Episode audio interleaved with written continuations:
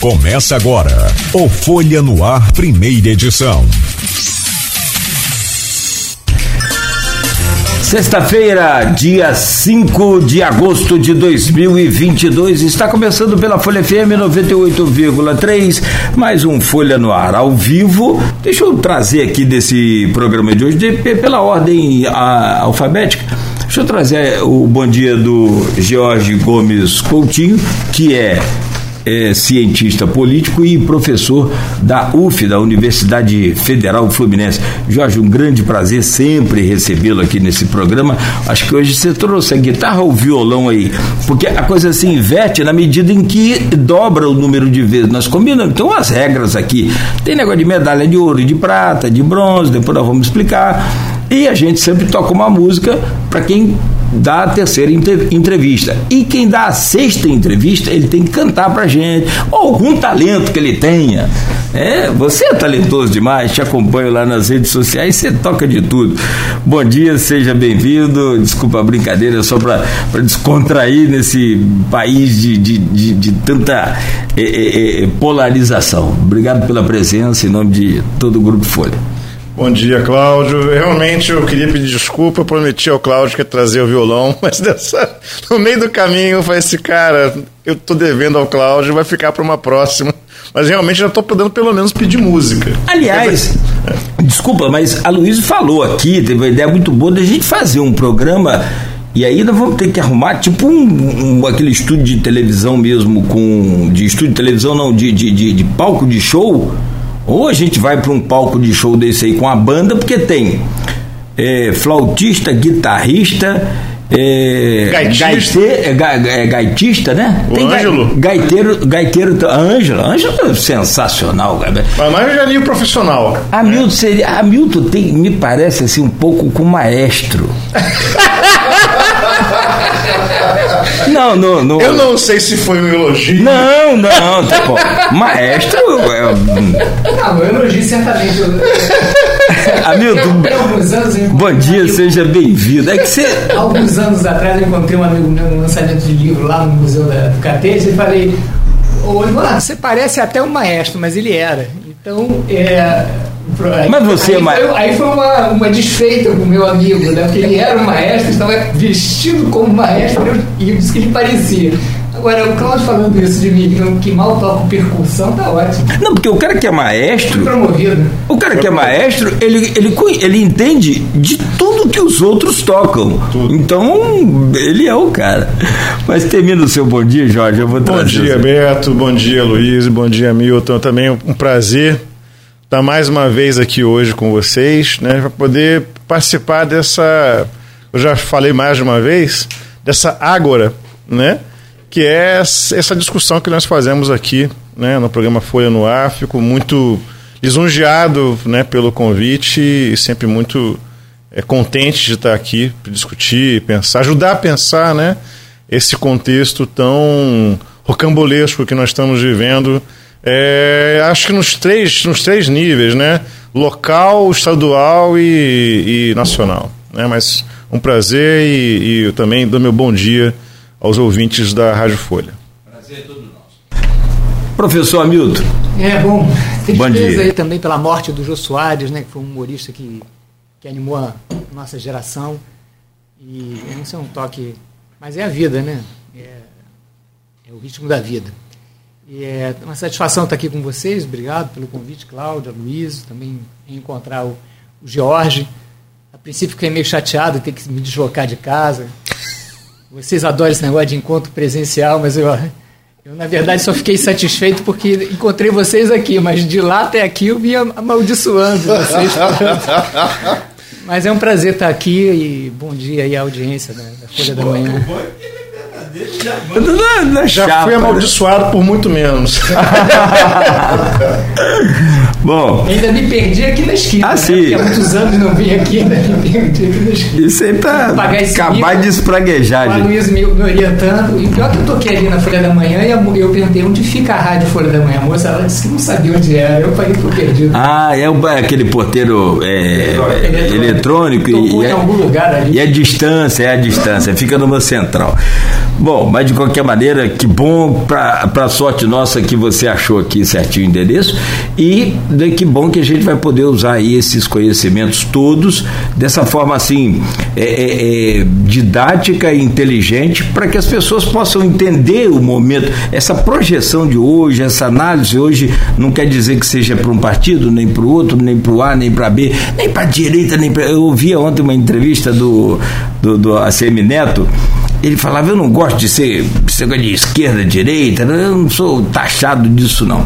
Enfim, meu caro Aloysio, é, bom dia.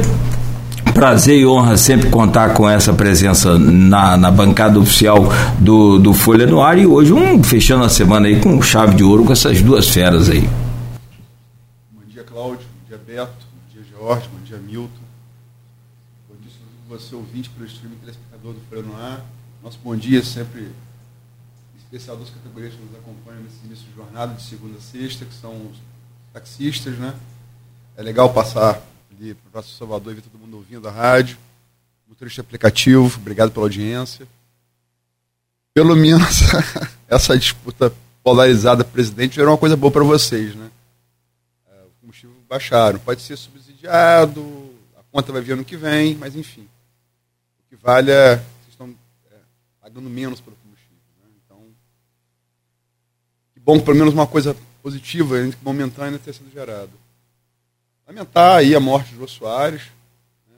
É, eu saber aqui, é, o Jorge me disse quando cheguei aqui na rádio, um humorista muito talentoso, né? O, como o Hamilton disse, é, nossa geração cresceu com o Jô Soares, né? Planeta dos Homens, uma paródia de Pretos Macacos na Globo, depois é, show do. É, um pouco antes show do Gordo, né? É, Vivo Gordo. Vivo Gordo. É, e depois ele, ele, ele realmente, inclusive, na, todos nós somos devedores a ele, porque quem está fazendo aqui, inventou. Sim, sim, sim. É. sim na brasileira foi ele. Sim. Talk show. Esse talk show é. Foi ele, é. ele. É uma tradição estadunidense né? Sim. Produziu grande, David Letterman, produziu grandes caras. Larry King, Larry King, né? Larry, Larry King, King, né? Larry King foi um precursor também. Mas é, é um programa que é, é uma tradição que eles têm desde do, do, uh, tinha aquele programa 60 minutos do, do Cronike, né? Eles têm isso desde os anos 60.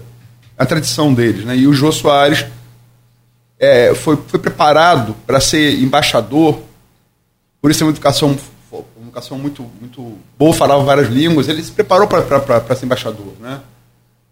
E acabou entrando, pô, como o Hamilton falou, através do teatro, ele foi entrando para as artes e pegou essa, esse cabedal dele de conhecimento e aplicou para aplicou para primeiro para humor, né, e depois para talk show. E, enfim, é, todos nós, as exposições não estão felizes, né? Mas é, é, é, fez também, né, quando começou ali os problemas, os problemas do governo PT, com a Cristiana Lobo, que é um outro que fez a passagem precocemente, né, ano passado, né, é, mestre de jornalismo político, ele fez as, as Meninas do Jô. A Eliane Catanhede, que está hoje na Globo News, né, era um programa que é, ele trazia essa coisa do, do, do da, da identitária, de abrir espaço para a mulher, muito antes de se virar pauta de moda. Então ele é um cara que estava sempre na frente, né? Estou falando anos, falando anos ali 2000 e tal. É, enfim, vai-se mestre fica os ensinamentos. Muitos né? se lembram dele também, me perdoe?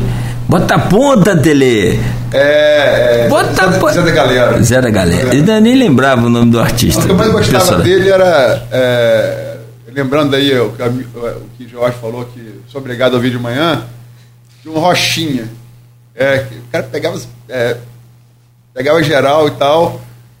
E qual o segredo? É meu jeitinho. Bota ponta Tele. Bota ponta Tele é 82. A galera, ele. Tele já, nesse ponto, ele estava certo ele errado, no meu ponto de vista. Ele já antevendo que seria o futebol pós-Copa de 70, né? ressaca ainda do Tri, que, é, o, o ponta, é, é, se você tinha antilateral e o ponta, né? É, e, só que o, a capacidade humana evoluiu, né, atlética, e um jogador passou a fazer a mesma função, né? Você pega Branco em Sim. 94, Leonardo antes, Roberto Carlos, Cafu, Jorginho.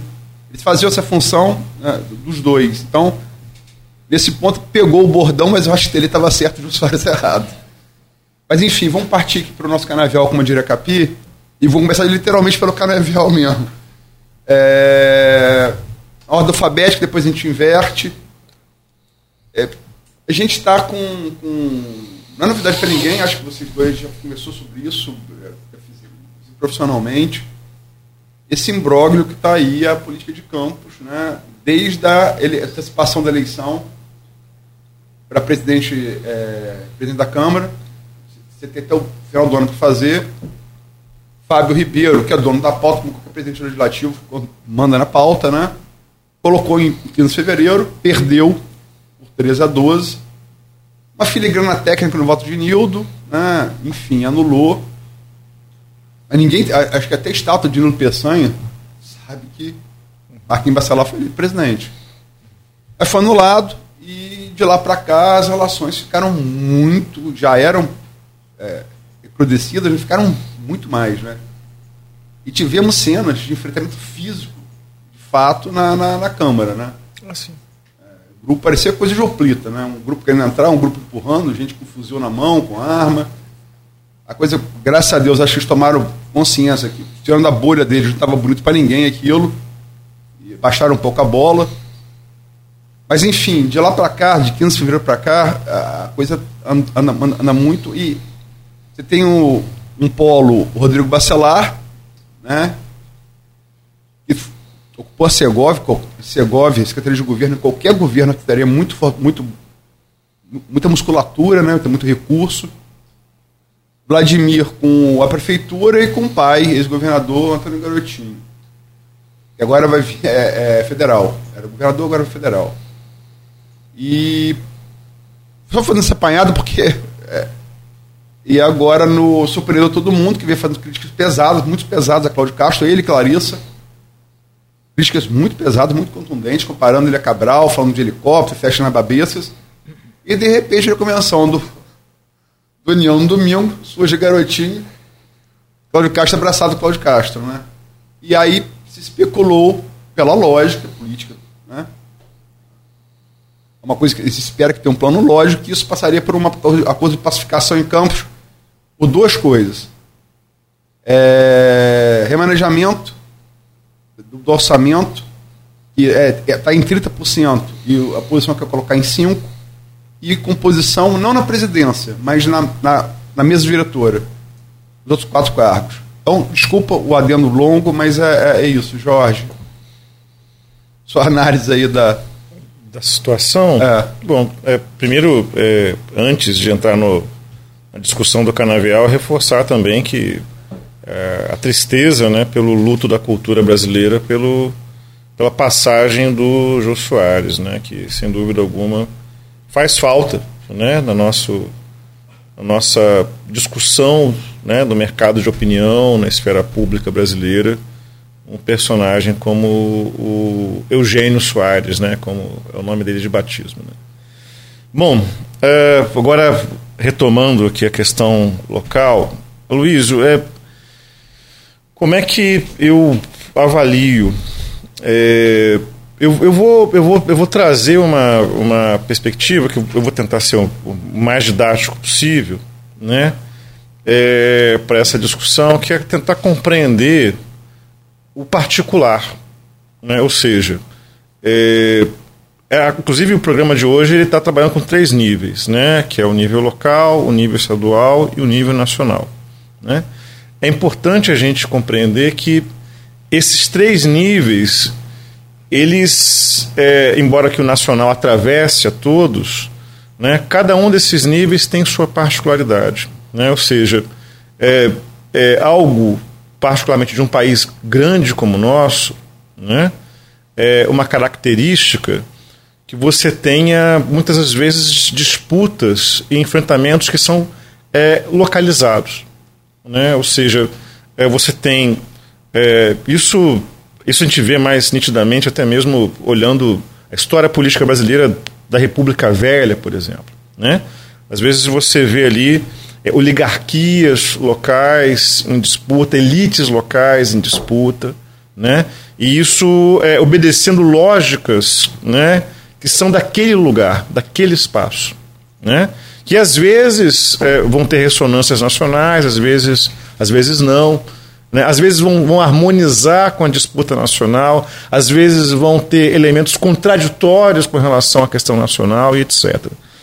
Bom, eu digo isso é, porque é, eu vou pegar um ponto né, da sua fala que é o seguinte: mas será que é, nesse momento Garotinho aderir à campanha do governador, né, o Cláudio Castro, né?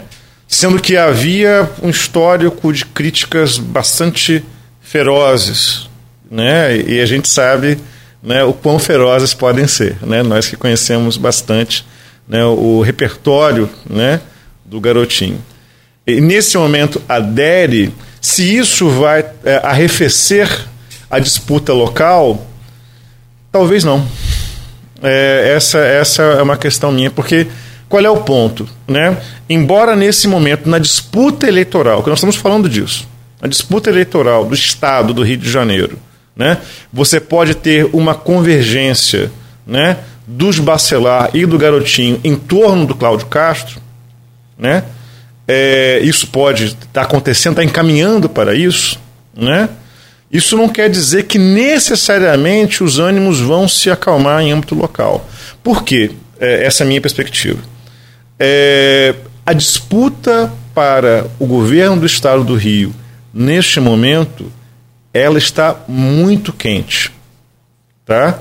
O que você está vendo com relação a essa abrangência de alianças que o Cláudio Castro tem tentado fazer é uma via para que ele seja bem sucedido na disputa eleitoral desse ano para o governo do Estado. Então, quer dizer, como a questão ela está. Você nota que há uma proximidade em diferentes pesquisas que nós temos acompanhado, né, do primeiro lugar, que é o incumbente, que é o Cláudio Castro, e o segundo lugar, que é o Freixo. Né, há mais ou menos, para mais ou para menos, em algumas pesquisas que eu vi ali, quatro pontos de diferença. Não quer dizer, o Freixo, nesse momento, tudo mais constante, ele ameaça e sim parece que chega no segundo turno. Então, o que, que o incumbente, o Cláudio Castro, está fazendo? Né, o homem da máquina. Ele tem tentado ampliar as suas possibilidades de aliança no Estado. Nesse sentido, ele pode trazer, inclusive, para o campo da construção de alianças dele, inimigos mortais locais. Porque o que ele está mirando, que eu, tem que olhar a perspectiva do Cláudio Castro, não da disputa local. Na perspectiva do Cláudio Castro, é coerente ele ter como apoio Garotinho e Bacelar. Porque nesse momento ele está vivendo uma disputa muito acirrada para o governo do Estado. Agora, como eu falei, é, isso vai traduzir a um, a um reset da disputa local? eu não consigo, nesse momento, é, é, vislumbrar essa possibilidade, porque o que está se vislumbrando aí é a competição eleitoral para o governo estadual, que é uma competição, falei, quente. Né? Agora, no âmbito estadual, até porque, é, é aí eu falo agora uma perspectiva menos, menos fria, né? Do analista e mais como cidadão, né? Eu, acompanhando as discussões né, é, dos, dos grupos em disputa no âmbito local, eu fico bastante constrangido com os termos que têm sido utilizados. Né? Um nível de debate é, padrão 12 anos de idade. Né? Eu, eu às vezes eu, eu observo é, um momento, inclusive não estou me referindo a ninguém específico, mas às vezes tenho a impressão que alguém vai chegar e dizer: olha, você é cara de melão né? porque é um nível muito baixo. Então, eu acho que nesse momento que pode se ter, né, inclusive dentro da lógica das estratégias né, é, da disputa eleitoral, né, é, é, é, coerente, razoável, né, inclusive que o Garotinho venha a aderir né, à, à campanha do Cláudio Castro, até interesse próprio. Agora, que isso vá se refletir no arrefecer da disputa né, e da, da guerra né, que nós estamos acompanhando em âmbito local, Eu, particularmente, nesse momento, eu não consigo fazer essa projeção tão otimista. Né? Eu acho que nós teríamos que ter, para que nós, nós é, alcancemos algum tipo de, de, de, de é, ganho né, de convivência local, nós precisaríamos fazer um novo acordo local. Novo acordo local, utilizando inclusive é, é, termos de interesse locais entre os agentes locais envolvidos. Não quer dizer, é, a questão da disputa para o governo do Estado, eu acho que é, é, pode de repente se traduzir numa pax eleitoral, digamos assim, momentânea, mas agora não mais do que isso. Hamilton, bom dia. Bom, é, bom dia, Luiz. É, bom, eu concordo com o Jorge. Eu creio que cada grupo está fazendo seu cálculo é, de modo a otimizar a, sua, a disputa local e se inserindo na, na disputa regional. Isso, aliás, está acontecendo também na, na esfera da, da, candidatura presidencial, né, com a disputa entre os, o PT e o PSB no, no, Rio de Janeiro. Quer dizer, cada grupo faz seu cálculo do que, que é melhor para ele é, na disputa maior para é, é, alavancar o seu público, o seu eleitorado e se cacifar nas eleições, é, quer na, é, no Senado ou quer nas disputas locais, como bem é, pontuou o, o, o George. E a gente sabe da tradição brasileira, o quanto é importante para a política local, em função de toda a estrutura tributária né, brasileira, o quanto é importante na disputa local você ter esses é, nexos né, de, de, de, articulação com a esfera estadual, com a esfera nacional, mesmo no caso de, de Campos, que é um município empoderado por, por rendas petrolíferas, né, que no passado, inclusive, até desdenhava dessas conexões, né, e, e, e, e lançou Garotinho como, como protagonista, governador, depois elegeu a esposa e, e até chegou a ter um, uma, uma, importância na, na, disputa eleitoral né, de 2002. Uh, ah, mas o fato é que a, a, a crise veio e, Campos ficou, teve que re, restaurar essas conexões entre o, o, o local e o, o, estadual e o federal para poder atravessar aí esse, esse Rubicão. É, agora. O, Sem Pompeu e César. Né? É. A diferença do Rubicão.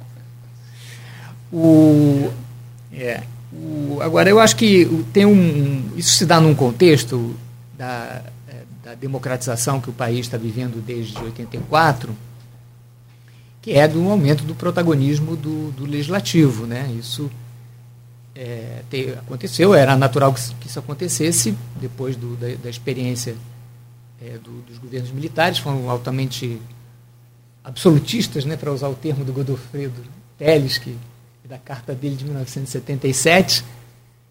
E, e isso, naturalmente, teria que se reverter. No, até eu acho que demorou a se reverter, porque a gente, como não tem um sistema de partidos, acaba que fica muito difícil para o parlamento é, se empoderar diante do executivo pela ausência mesmo de pautas que possam ser acordadas né, e, e, e, costuradas ao nível dos partidos e que desaguem na, na, nas assembleias.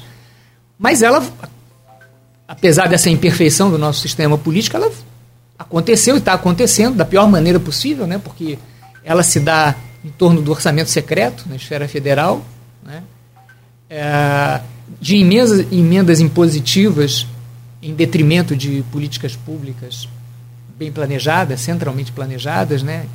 que é a forma que chegou até esse ponto da emenda PIX, né? que, que seria a forma mais racional, seria o planejamento a partir do, dos ministérios, naturalmente com discussão com, com, com o Congresso e com as assembleias, etc.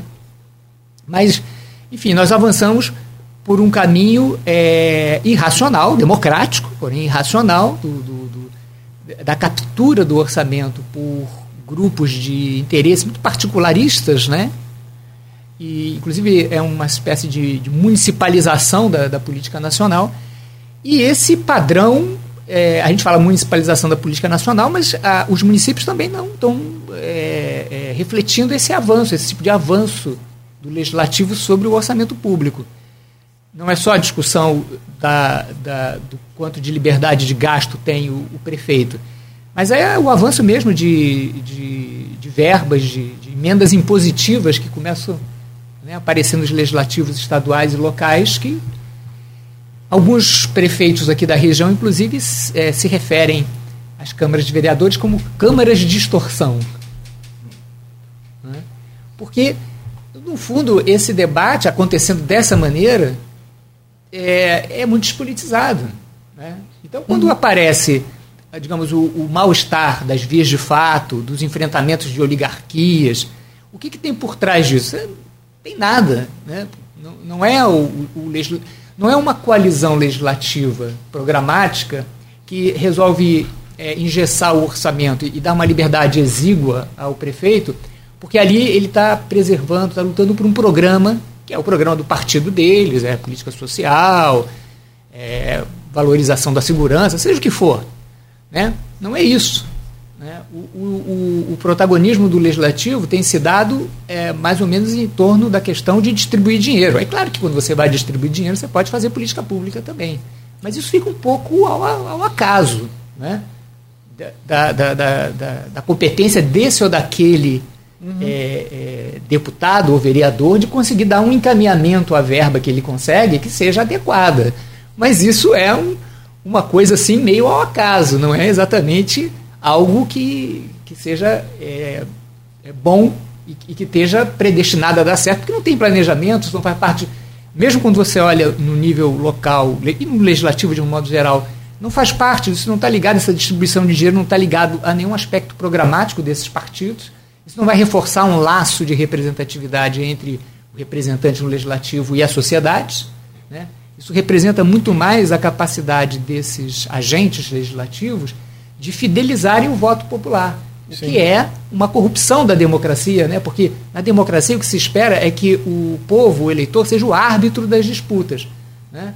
dizendo quem vai ter maioria e quem não vai ter maioria. Mas na lógica do nosso sistema democrático, aí já entrando também em outros canaviais, o que acontece é que o, o, os agentes políticos se empoderaram de recursos para corromper o voto é, popular e aí neutraliza o poder da população de arbitrar. Né? No fundo, essa política toda de, de remanejamento de verbas e orçamento secreto então, é uma tentativa de comprar voto que não fica é, circunscrito a. não é uma exclusividade do legislativo, não é uma novidade, né? porque o, o, isso é uma política que o executivo já fazia, mas o legislativo agora faz de maneira mais ativa, né? se contando a, a, a, em bilhões, são 20 bilhões. Aliás, um parêntese, o, o, o próprio Godofredo Teles, eu tive revisitando essas, essas cartas, né, essas coisas dos anos 70, por conta da nova carta. E o Godofredo Teles, ele entrou com. Ele participou, ele, ele é um liberal conservador, foi até da ação integralista brasileira, embora foi. ele não, não fosse um reacionário, né? Mas vários intelectuais importantes e, e, liberais até participaram da IB como, por causa do anticomunismo. E ele acabou, no final das contas, indo para a esquerda depois dessa carta de 77, até apoiou o PT e tudo mais. E, ele pediu o impeachment do Fernando Henrique Cardoso em 2001, ele assinou um pedido de impeachment do Fernando Henrique Cardoso aquelas várias que o PT fazia, ele assinou um desses pedidos de impeachment. Gente marchando no Brasília. Uhum. ele, ele, assinou um desses pedidos de impeachment é, acusando o Fernando Henrique de, é, de crime de responsabilidade porque teria liberado 60 milhões, tudo bem, tem que fazer o ajuste pela inflação, 60 milhões de, de, de, de, verba é, é, é de emenda parlamentar para desarticular uma CPI que iria apurar eventuais corrupções lá no governo dele. Quer dizer, 60 milhões, um pedido de impeachment lá no início do século XXI. Hoje você está falando de orçamentos é, secretos de 20 bilhões. Né? Então você vê que a degradação democrática. Né? E, e o, o interior está refletindo isso também. O orçamento está sendo disputado por que, que é 5? Por que, que é 30? Não se sabe. É, é para sufocar, né? E, e, não tem uma conexão com a sociedade. Né? Então eu, eu faria esse gancho. É uma degradação generalizada, embora em cada município isso vai aparecer de uma forma. Aqui é disputa entre duas uhum. oligarquias muito fortes que conseguem fidelizar o voto popular. e vão estar tá aí nas eleições. Talvez até três, né? Dependendo de, de quem está falando aqui. É, talvez até três, né? É. Mas a, essa terceira que você se refere a Caio Viana, ela, ela Caio está aglutinada ali. Né? Tá, com o Rodrigo Bacelar. Bacelar. O Rafael também. Ah, sim. É uma coalizão. É, é. é. é o, o, Rafael Geralmente... não é uma oligarquia, né? O Rafael é, é, digamos assim, herdeiro de uma que foi, né? É. é. E Ali... só para eu te passar a palavra para você, para você fazer a pergunta, não, desculpa, sim. é que a gente está falando do, do, do pode ser em Campos e em cima da Barra está definida, 5%. Houve e, e, e os Bacelar aliados a Elise Rodrigues, presidente da atual Câmara da Barra, que é aliado, por conseguinte, de Alain de Grussaí, que foi eleito para o próximo biênio. Então, e teria sido o principal motivo de Carla ter renunciado. Carla, macaca velha no bom sentido, terceira, quarta vez prefeita, é. viu Arapuca sendo armada, saiu fora. E, quer dizer, Santa Barra foi um caso concreto. Né? Foi reduzido para 5%. Nesse caso, Luiz, tem um bom pretexto que eles são capazes de externar, de, de argumentar para isso? É, que é prerrogativo legislativo que. Se é, é prerrogativo legislativo e que não tem problema nenhum. Se o projeto, projeto for, for bom, a população e tal, vem falar com a gente que a gente libera o projeto. é, é disputa de poder, né, cara? Ah. Ele, desculpa, ele citou aqui o Elísio, esteve aqui semana, semana passada, sexta-feira é, passada, e eu, a gente perguntava justamente, pô, é, é essa é, amarrada que vocês querem dar no governo, essa travada? Ele, não. Vou dar um exemplo. O Fundesan, que é o Fundo de Desenvolvimento de São João da Barra, até hoje não saiu, porque todo ano vai na LDO não sei quantos milhões para o Fundesan. Aí no primeiro mês já tira e bota não sei para onde. É um argumento, né? É o que você perguntou aí, o Hamilton, sobre isso. Mas eles sabem o que vão fazer com esse fundação? Ah, aí só. É, aí são elas. Mandinar. É aqui, deixa eu perguntar a vocês, é, usar a pergunta aqui da, da Silvana Venâncio, jornalista, tá lá no grupo de WhatsApp, para quem está acompanhando a gente aí é, pelo rádio ou pela internet, é o grupo de WhatsApp do programa e do blog de opiniões do, do Aloysio Abreu Barbosa. E a gente sabe aqui, ó, é, a gente sabe, a gente tem aqui a pergunta da Silvana. Sabemos que na política o inimigo de hoje pode ser o amigo de amanhã, mas, na opinião dos senhores, esse apoio de, do ex-governador Garotinho agitou ainda mais o que já estava em conflito como o governo do seu filho com a Câmara de Campos? Pode começar. Pode, pode Hamilton é nessa inversão, depois Jorge. Não, aí o, o, acho que o, o, especialista nisso é o Luiz. O Luiz é que sabe muito bem dessa. Vou te dar, posso te dar uma cola? posso te dar uma cola? Diga aí. É, é, foi terça-feira, nós entrevistamos Elinho. É, eu assisti. É, então pronto, então foi. Foi, foi quarta-feira. Quarta-feira. É, quarta-feira, quarta é, perdão, perdão, desculpa. Pois é, parece que não. Parece que a, a, a coisa é que a disputa aqui se, se, dá, digamos, se dá no interior de um mesmo bloco que está se organizando para disputa é, regional, porque são duas oligarquias que não vão se apaziguar, estão disputando o voto, a, a, a próxima eleição municipal. É isso é. que eles estão, na verdade, disputando. Então, eu tenho a impressão que essa não é uma questão. A, a política, por que, que, que, na política há essa flexibilidade das amizades, né, das, das afinidades? Porque é, a, a, política é a, a arte é, é, da aposta do, do, do, dos agentes em função das circunstâncias. Como as circunstâncias é, dadas são sempre móveis, você tem que é, é, jogar de acordo com as condições do jogo. Uhum. Né? E, e, isso leva a que muitas vezes uma, uma aliança se desfaça e uma rivalidade né, também seja apaziguada por conta dessa necessidade né, de um campo, de uma defesa de um campo maior, né, é, de um programa comum. Né. É claro que na política brasileira, quando você vai falar programa comum, as coisas ficam bastante comprometidas, porque o programa, o programa comum, no final das contas, o, uh, em função do, do esvaziamento dos partidos, virou a conveniência das oligarquias e lá, muito lá no fundo desse, desse negócio, o modo como as oligarquias atendem os interesses. E aí o programa aparece dessa maneira lá no fundo. de uma maneira muito confusa. Né?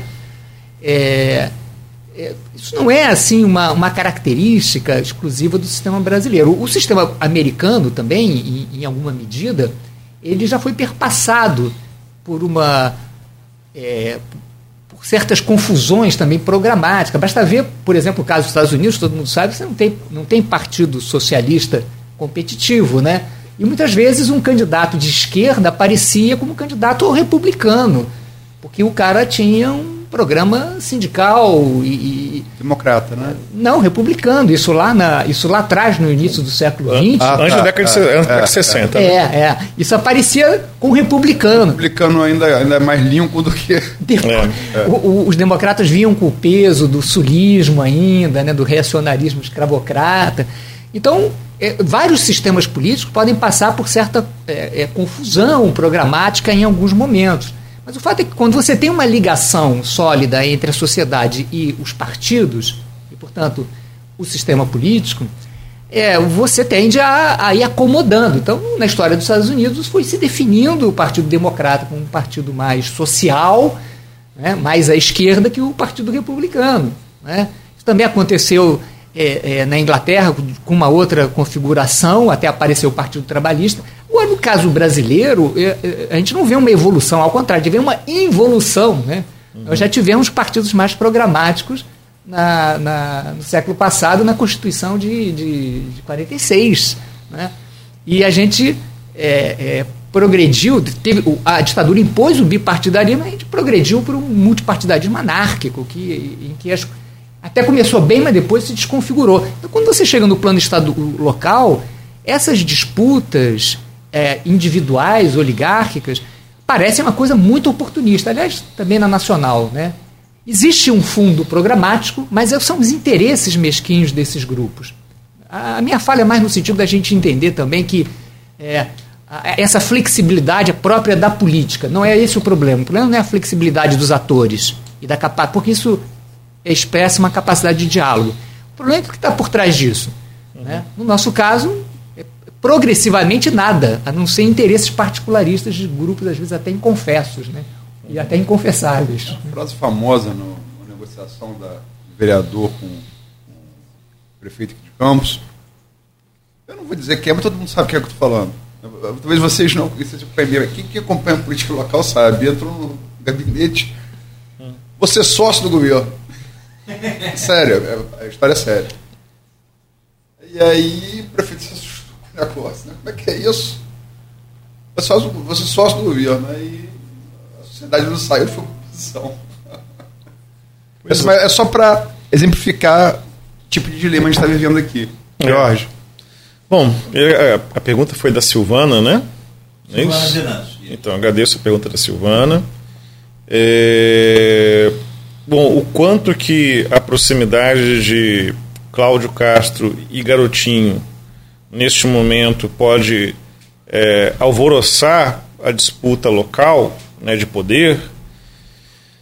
Essa, bom, um, a, como ainda é fato recente, né, e eu acho também que a gente pode falar isso sem ferir é, suscetibilidades, né? A, a, aproximação um tanto envergonhada, né?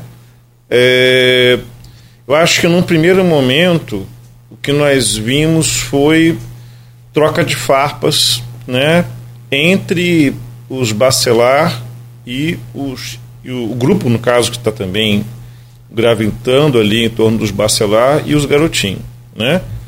É, mas que é, eu não sei se nós vamos ter uma, um, uma prorrogação dessa discussão né, em termos de beligerância nos próximos tempos, até porque é o seguinte, é, aí como eu falei mais uma vez, a gente tem que olhar um pouco pela perspectiva do Cláudio Castro enquanto incumbente, né? ou seja, é um cara que está é, é situação né, no governo do Estado nesse momento, tem máquina, né? E o CEPERG que o diga. É, e, é, pois é, né? É, e nesse momento, que, como eu falei, numa disputa quente para o governo do Estado, o que o Cláudio Castro fez, ao se aproximar de grupos que são é, estão em disputa no âmbito local, é garantir é, dois, dois palanques. Eu acho que é disso que se trata. É garantir a, a, a, a possibilidade de dialogar com os eleitores, seja dos Bacelar, seja do Garotinho. É disso que se trata. Então, quer dizer, é, é, eu não creio, olhando para essa perspectiva, sob a ótica também do calendário eleitoral, né? estamos aí a é como o Cláudio me acompanha né, no, no Twitter, é, 58 dias. É, chega o Natal, mas não chegam as eleições, né?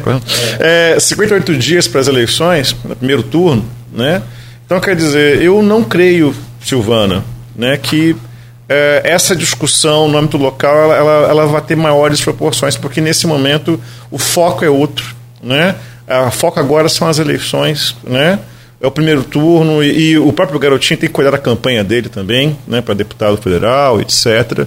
Então eu acho que vão continuar essas, esse, esse clima de guerra fria, talvez, vai continuar, mas agora quase quente, né? fria beirando a quente, né? Mas eu não creio que. É, agora, nesse momento, há, há, um, há um trabalho de concentração dos agentes que estão na disputa eleitoral. Né? As, próximas, as próximas semanas serão decisivas a poder definir resultados, se determinadas campanhas serão bem sucedidas, a poder disputar, inclusive, espaço dentro dos partidos. Então, quer dizer, eu acho que tende a, a ter uma. a arrefecer um pouco uh, o tom né, uh, da disputa local, que sem dúvida alguma uh, não é das mais civilizadas, nós podemos dizer isso sem maiores problemas, visando aí os outros planos de disputa né, no âmbito eleitoral. É, e hoje é dia 5 de agosto, hoje é o último dia da, das convenções partidárias. Eu não sei se falta algum grande para a convenção.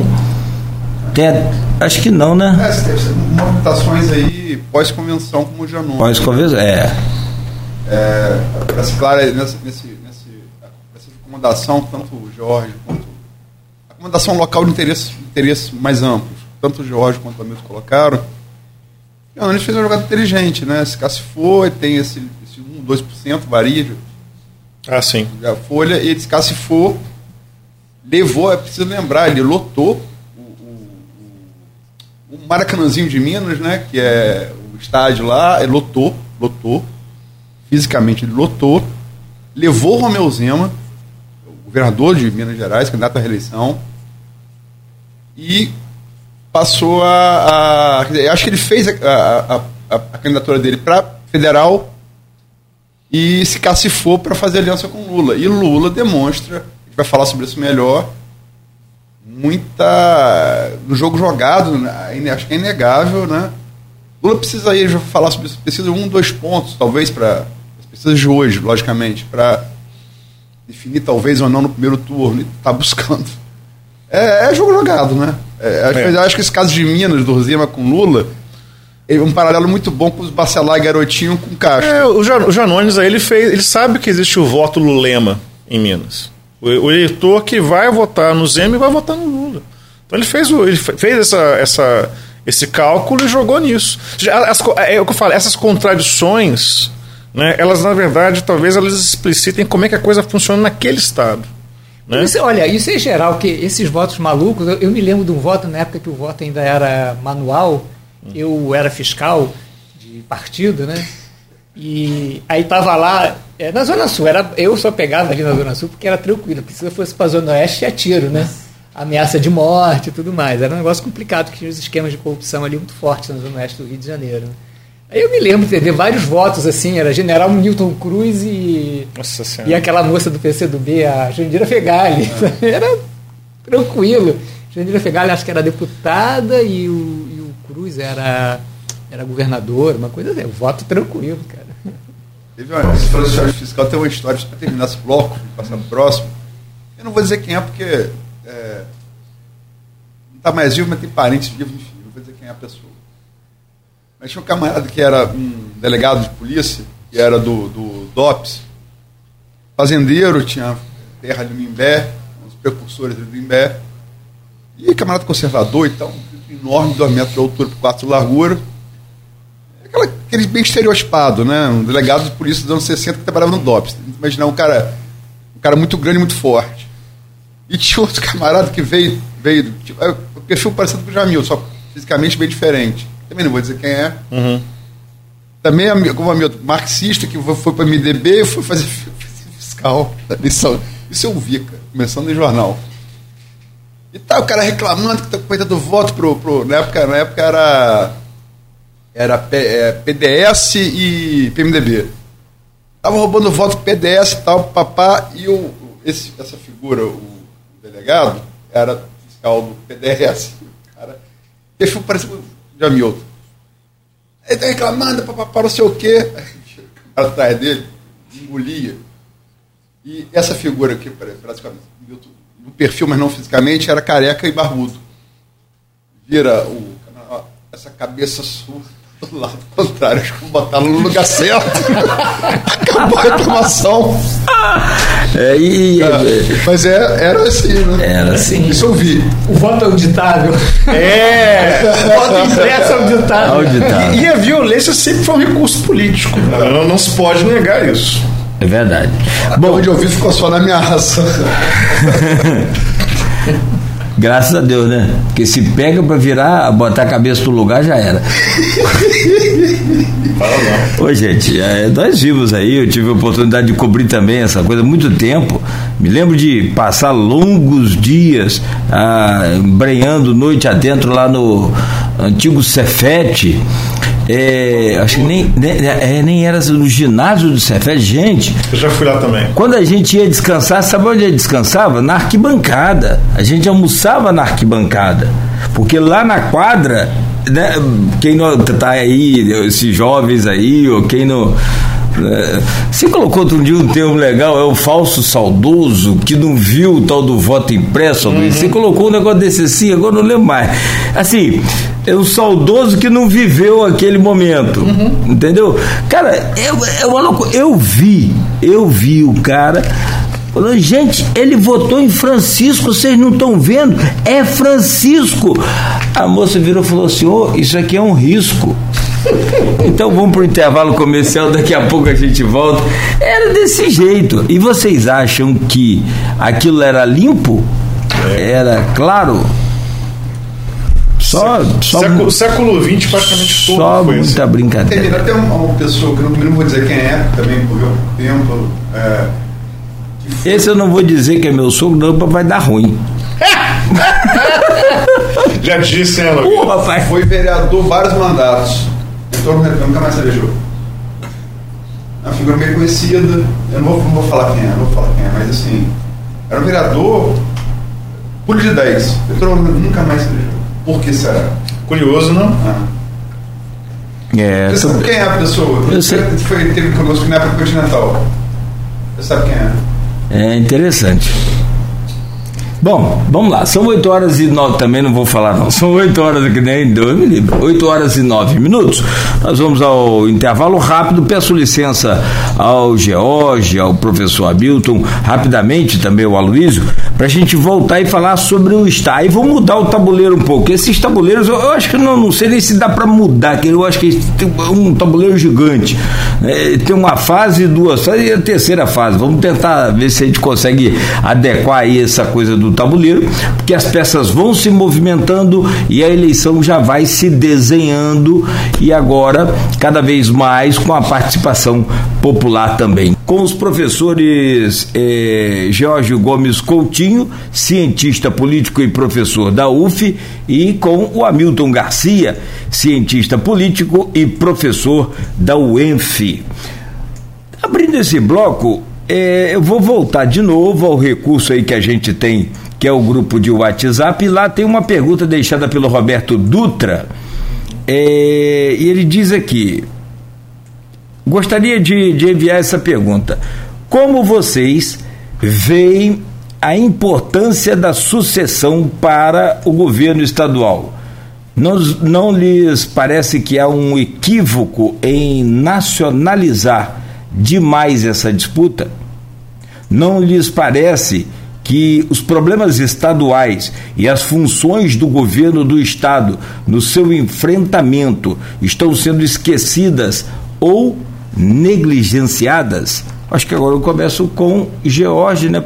Por último foi o, o professor amigo Jorge, por favor. Vamos nós. É... Roberto Dutra, meu amigo, né? um abraço a você. É...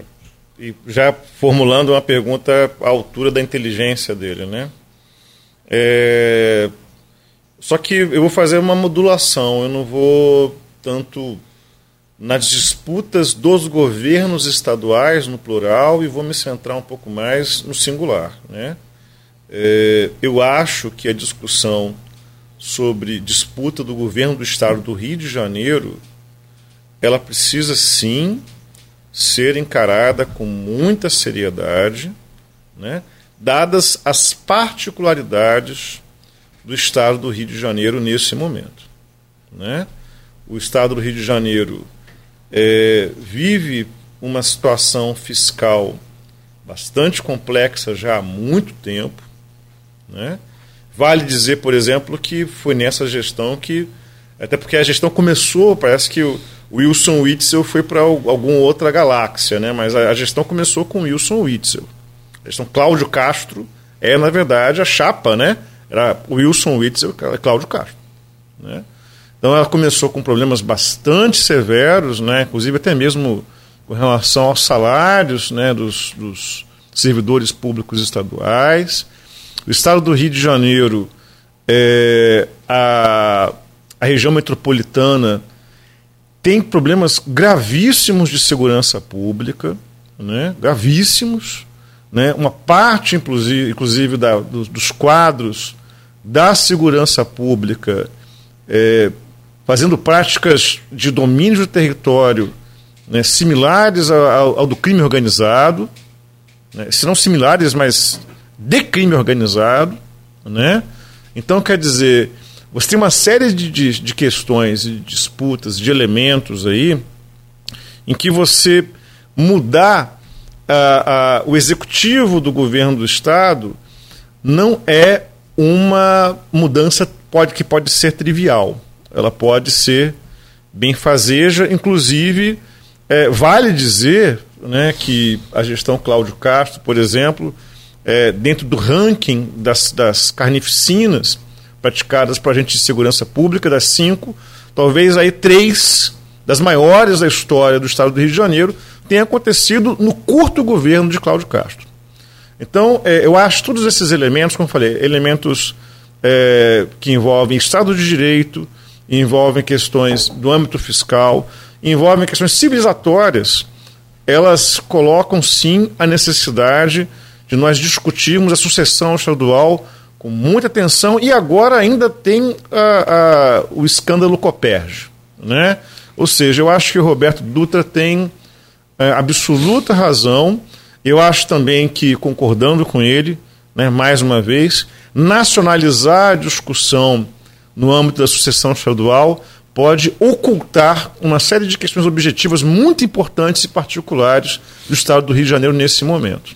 Então, eu tenho pleno acordo. Eu acho que vale, talvez, né, aproveitando aqui, inclusive, o espaço do programa, nós fazemos esse movimento reflexivo para o Estado do Rio de Janeiro, que é absolutamente necessário. Professor Hamilton? Bom, mandar um abraço também para o Roberto. Eu, eu, eu entendo a, também, concordo com o Jorge, eu entendo a preocupação do Roberto, porque parece que, que, que a crise do Rio de Janeiro acabou, né? Aliás, é, isso é um problema, né? Porque parece que também acabou a de Campos, né?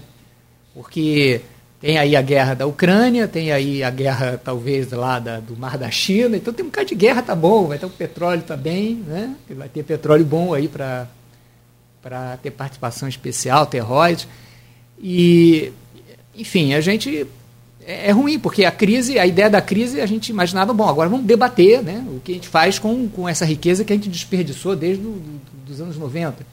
Mas agora parece que, que a fervura da crise baixou e ninguém debate mais as alternativas, as saídas para a crise. E, e no Rio de Janeiro, essa impressão também tenho, essa impressão de que é, é, sumiu o problema, ainda mais porque o governo tem, tem a privatização da SEDAI, tem recursos, está né, tá distribuindo esses recursos. Acho que com muita competência no sentido da lógica do sistema, né? porque o, o, facilita. Isso, isso me lembra muito a crise do stalinismo. Né?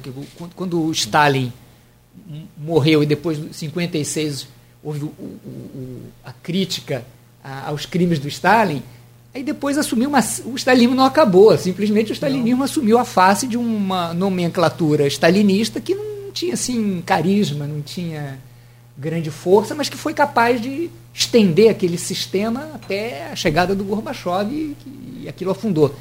Então tem uma, uma dimensão aí da, da política burocrática, que é essa política que a gente vive no Brasil, né, que é antiprogramática, é antirrepublicana, é antirrepresentativa, que às vezes cabe muito melhor nessas figuras anódinas, que não têm grandes pretensões, não têm carisma, não, não criam marola e administram bem a, a, o, a lógica do neopatrimonialismo. Acho que é o caso do, do Cláudio Castro, que do nada ele se torna um candidato competitivo pela capacidade de gerir é, o, uma, um recurso excepcional que foi a, a, a privatização da SEDAI e a recuperação agora do petróleo. 22 bilhões. Que está acontecendo e ele, com muita competência, ele faz um, um frentão. É, é aí que a gente vê a questão programática, né? Um frentão que vai do PT né, até o PL. Vai. Vai né? sim. Vai é um frentão. E, e, isso, de certa maneira, explica a ausência do debate. Né? Porque aí, quando o debate aparece, ele aparece em, em relação a, a, direitos humanos, né? muito levado aí pelo Freixo, aparece ah, um pouco pela questão do desenvolvimento com o Rodrigo, mas o consenso já está feito antes no modo que você administra neopatrimonialmente esses recursos extraordinários que apareceram e que costuram pelo menos aí grande parte do território, o interior, a região metropolitana. A capital é um problema, a capital continua, o, carioca continua achando que, que mora na Guanabara, né? Então ele continua preso às temáticas nacionais, aos grandes discursos. O Freixo é um pouco o reflexo disso, né? Embora as questões que apareçam em relação questão, aos problemas de direitos humanos sejam um problema grave, né? Porque nós estamos num país onde a polícia que funciona é a que tortura, né? porque eu estava até comentando aqui com vocês na, na no, off aqui no intervalo que o, o, na época da ditadura o esquema de repressão montado dos DOI-COD passaram a ser demandados por uma série de organismos e é pela própria população para apurar crimes que a polícia não conseguia apurar, porque ali funcionava, os caras estavam desmontando na base da tortura, na base do terror, estavam desmontando as organizações guerrilheiras e, e depois também atacaram os partidos desarmados. Mas, enfim, é, é, essa a nossa realidade. Quer dizer, você falar de direitos humanos, isso vai sensibilizar uma camada intelectual, mas o que a maioria das pessoas vive na periferia, é, no interior e na própria capital é uma realidade de que você não tem segurança em relação aos bens que você arduamente conquista, que podem ser furtados. Uhum você vive em comunidades em que não tem lei do silêncio. Né? Agora foi. Tafona. Agora. Moto, tafona. A, tafona, a, tafona até não. Eu gosto muito de quadriciclo, Luiz. É, quadriciclo, é. é. Tem lá as bestas da tafona. Mas é, eu, eu me refiro. Eu me refiro. Yeah. Eu me the refiro, number of the beast é tafona. É, eu me refiro à realidade do, do, do direitos humanos, como a, como a gente olha aqueles jovens que foram mortos lá na, na, na na periferia do Rio, e que em São João do Meriti, na verdade, na região metropolitana, e que eu, ele estava ouvindo um, um funk proibidão de madrugada e som alto. E aí a grande questão foi que eles foram assassinados. Mas o que eles estavam fazendo? Claro, não estou justificando o assassinato, Sim. mas o que eles estavam fazendo? Eles estavam ouvindo som alto de funk proibidão na praça pública, e aí os traficantes lá é, foram lá e chacinaram, e chacinaram aqueles jovens porque não era o funk da facção deles, era é, o funk isso. de outros. Então é uma confusão civilizacional que é. é o, do ponto de vista dos direitos humanos você vai olhar para a chacina, mas o cidadão que mora ali em volta está incomodado que ele quer dormir, porque ele acorda amanhã para trabalhar uhum. e nessas comunidades você não pode ir lá bater e reclamar. Meu amigo, Ó, é, na, na, na, barbárie, tenho... né, cara? Na barbárie não tem discussão de direitos e humanos, a, né? E a Mas... maioria da população vive nesses territórios onde não tem lei do silêncio, hum. onde não tem como reclamar, né? E, e aí a questão do, dos direitos humanos vira uma questão controversa. Aquilo que seria líquido e certo, né, que você tem que respeitar a lei, que você tem os protocolos e tal, vira uma polêmica em que a maioria das pessoas associa esse discurso, que acho que é o problema do Freixo, como uma defesa de bandido. Né? Ah, sim. Até sim, porque sim. O, o, próprio discurso, aí é um erro desse discurso do, do, da esquerda em relação ao, ao problema da criminalidade, é o fato de que, embora a criminalidade se alimente de populações vulneráveis, né, de pessoas, portanto, marginalizadas, elas empoderam esses vulneráveis que vão vulnerabilizar a sociedade em conjunto. E, e elas introduzem, são elas que promovem a corrupção de menores. Aliás, um termo que sumiu da, da, da nossa discussão sobre, sobre direitos humanos. Né? Então, no final das contas, a ação da esquerda, muito bem intencionada para a discussão é, dos direitos humanos, é, facilmente é, vai ser interpretada como, como aconteceu com a Marielle, né? e que, de certa maneira, deu base a, a, a, ao mal-estar, um certo apoio velado à morte dela, né? por certos segmentos da sociedade. É, houve sim, houve sim, concordo com É que o, o você está promovendo a, o crime organizado contra a polícia, porque os, as mortes só acontecem no Rio de Janeiro porque a polícia não sabe agir. Então, é, é, uma. uma essas questões todas a gente teria que estar discutindo nas eleições. Né? Tanto o problema do, do legado do Sérgio Cabral e do Pezão, quanto esse problema dos direitos humanos. A gente teria que estar discutindo seriamente. E, no entanto, não, a gente não está discutindo nada disso. Né? a gente está diante de, de, de, uma polarização, porque na polarização é, são estereótipos né? e muita distribuição de recursos. Eu vou, é, terminar o bloco, arrasa muito o debate, o que vocês falaram aqui. Essa história da polícia de Hamilton me lembrou uma a piada da competição de polícia para ver qual é a polícia mais eficiente. Eles soltam um, um coelho no um coelho no bosque. É que é a polícia que achava mais rápido o coelho. Aí veio Scotland Yard, duas horas achou, é, achou o coelho. Veio o FBI, uma hora achou o coelho. Veio polícia japonesa, 40 minutos achou o coelho. Polícia brasileira volta com o tatu vestido de coelho, com o olho roxo, o rabinho pompom, o coelho sou eu. Todo... Cinco minutos, ganharam. É... É, mas é, um, é, tragicômico, é, cara. É, é, tragicômico. tava falando de tortura que eu tava rindo. Hum. Não é que eu tô rindo de tortura, eu tava lembrando da piada, sim, que acho que exemplifica muito bem o, o nosso modus operandi, né? Infelizmente. Mas é, vamos, é, de novo, vou puxar para o nosso canavial aqui.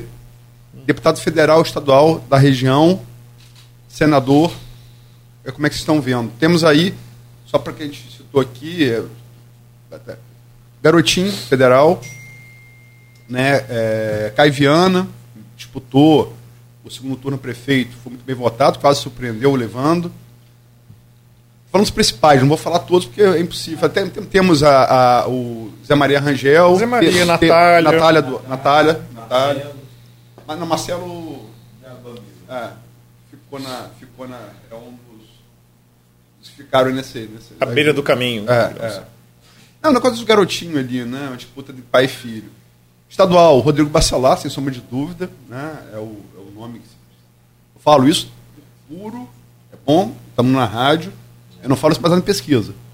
Eu falo isso por conhecer um pouquinho de política. Mas eu não, eu não, eu não tenho dado pesquisa para falar. Até tenho, mas não estão registradas.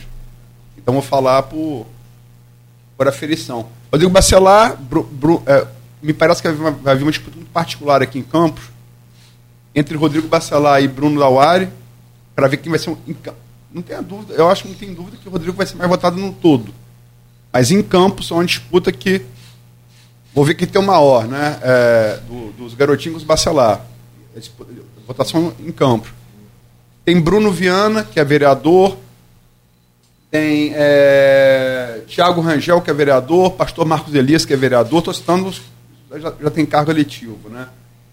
Você tem aí, é, pode vir é, Juninho Virgílio, pode vir Davi Loureiro, prefeito de São Fidélis, depende aí dessa, desse julgamento do Supremo, da, da improbidade, você vai retroagir, se não vai. Enfim, como é que estão vendo isso? E o Senado? As pesquisas, eu fiz três delas, é, uma IPEC, uma, uma Genial Quaest, uma ideia Big Data. Duas delas, duas delas é, a saber, IPEC, Antigo Ibope e Genial Quaest, deram Romário muito na frente, muito na frente. E a ideia Big Data deu, molou na frente empate técnico com, com, com Romário. Né? Enfim, só deu um. Rascunhei e queria opinião agora. Comecei. Quem foi? Hamilton. Hamilton. Bom, eu não tenho muita competência para. Eu quero mais ouvir vocês. Eu não tenho muita competência para comentar sobre esse assunto né, da, da, questão local. Eu só, eu só faria observação que, infelizmente, quer dizer, é, se você fraciona existe um certo, uma certa perspectiva de partido regional, né, de você tentar maximizar uma representação dentro desse sistema de que a gente tem de lista aberta, né, do voto proporcional com lista aberta, que o eleitor escolhe quem votar. É, é, é, uma anarquia isso, é uma confusão, que acho que isso é, é, a causa de grandes, dos grandes problemas da representação que a gente tem no Brasil. Quer dizer, todo mundo vem aqui para conseguir voto e, enfim, o partido regional teria que se organizar né, para limitar um pouco o número de, de concorrentes em cada uma dessas esferas para maximizar as chances de uma representação regional. Isso parece que não é possível em função das, das disputas. Né? É só para ser justo, é, fala, fala da Barra São Francisco também. Falar de um, é, você sempre vai, vai, vai, não vai falar de todos. Mas Carla Machado, é prefeito nome, da né? Barra, é um nome forte. Tem quem disputou. É, a Carla é, é alérgica? é alérgico. Márcio Nogueira, que disputou com. tirou segundo lugar na eleição prefeito. Francisco Barbosa Lemos, que é, foi ex-prefeito de São Francisco. E é, marido da prefeita. Né? Então, só para dar os nomes assim, desculpem, é impossível citar todos. Sim, sim.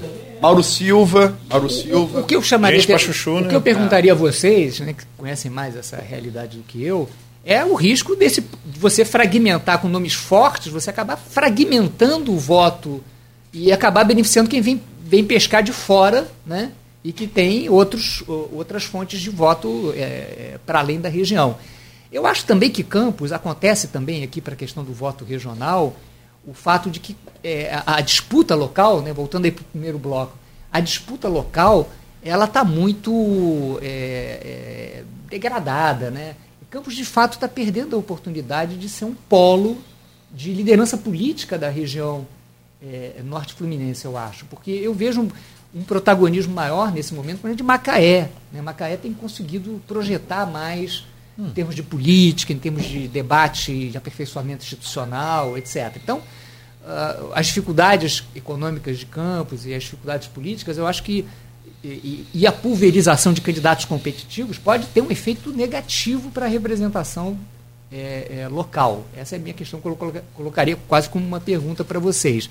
Agora, em relação ao voto é, é, do, do, senador, e essa observação talvez sirva em alguma medida também para deputado, é o problema da, dos currais eleitorais no Rio de Janeiro, né? porque isso deforma muito qualquer previsibilidade. Né? O, o voto do senador é o voto majoritário, é uma coisa, é, é, uma, é um pouco impreciso, porque isso vai depender de, de, de uma discussão, às vezes programática também. Né? Eu, eu, me lembro da disputa do Dornelles com a Fegali, e que isso foi muito decidido pelo, pela, pelo conservadorismo cristão ali uhum. na, na, na, boca, ali na, na, na, reta final da eleição, e que associaram a Gendira Fegali a pautas abortistas, contra a família, etc. e tal, e ela foi derrotada, ela era a favorita e ela foi derrotada. E eu me lembro que, de ter visto muita propaganda eleitoral do, do Dornelli nas favelas. A gente sabe que nas favelas é porteira fechada, né?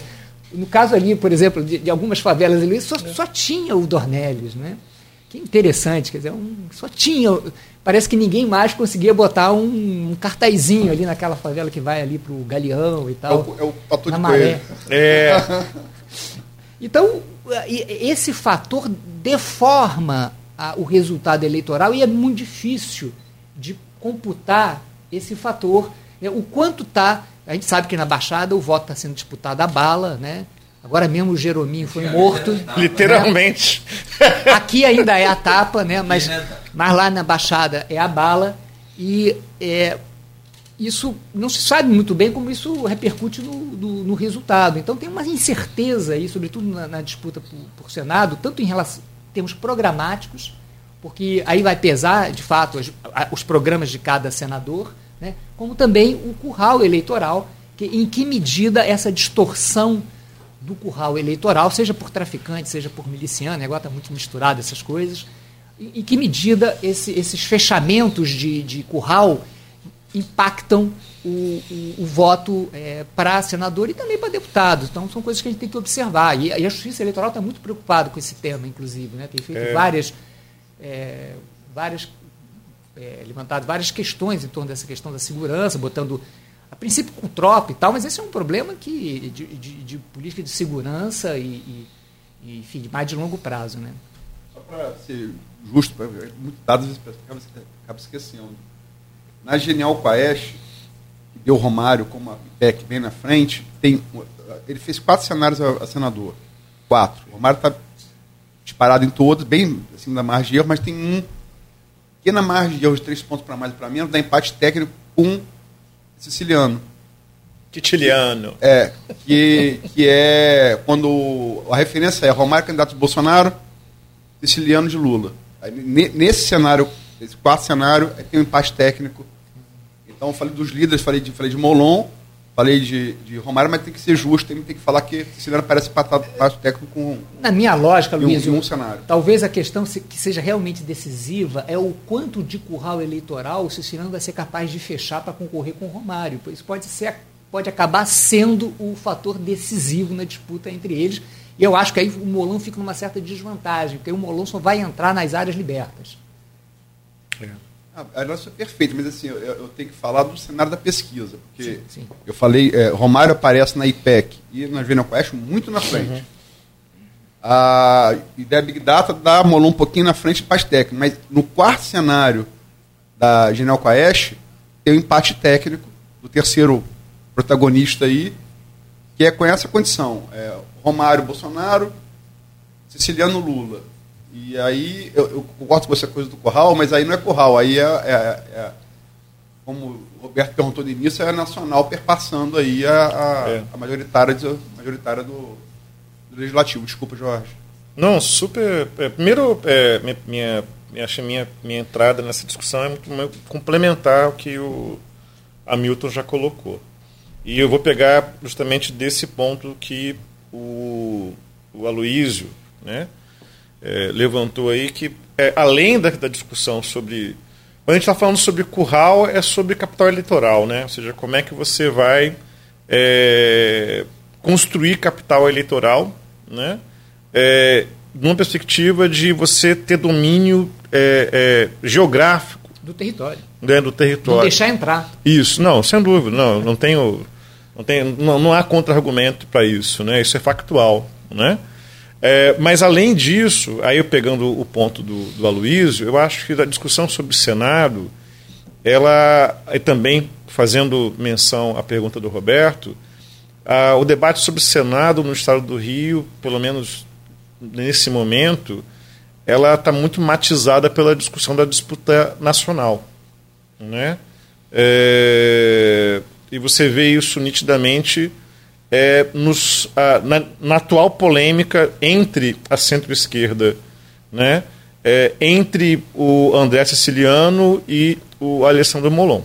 Né? Ou seja, você tem ali a, a discussão ela é menos é, pragmática, talvez, e mais de quem talvez representaria melhor no campo da centro-esquerda, ou ou de certos grupos de uma certa direita democrática, quem seria o melhor nome anti-Bolsonaro, porque o Romário ele aderiu, né, é, com os dois pés ao bolsonarismo. Então, quer dizer, a disputa do Senado, como eu falei, está muito saturada no debate da disputa nacional, né? além, como eu falei, da questão da manutenção de capital eleitoral ou não pelos currais, né? Então é mais complementar. Para discussão sobre é, é, o voto proporcional, né, seja para a LERJ ou seja para a Câmara dos Deputados, Aloysio, é, eu é, acho que, primeiro, você, você levantou uma série de nomes, de nomes relevantes, inclusive na política regional, é nem local somente, regional, e tem alguns pontos, alguns nomes que você mencionou, são nomes relevantes na política estadual nesta conjuntura, né, vídeo, inclusive, uh, os Bacelar, né? Garotinho também, né? É, mas como é que eu, eu avalio essa disputa? Né? Eu acho que não é uma disputa do voto proporcional é, como foi as anteriores. E qual é o meu argumento? O que dificulta as campanhas menores. Tá? Eu acho que é, há um entendimento né, na formulação justamente das, das nominatas, né, a poder concorrer às, a, a, tanto Câmara quanto as Assembleias Legislativas Estaduais, de que é, alguns está se apostando muito em nomes puxadores de voto, tanto no campo da direita quanto no campo da esquerda. A esquerda até então ela não tinha lançado mão tanto de nomes é, midiáticos para além do sistema político, né? Ou seja, é, você via, por exemplo, no campo da direita e da centro-direita, é, nomes é, com um apelo midiático já há bastante tempo sendo lançados para concorrer para a Câmara dos Deputados e para as Assembleias Legislativas Estaduais.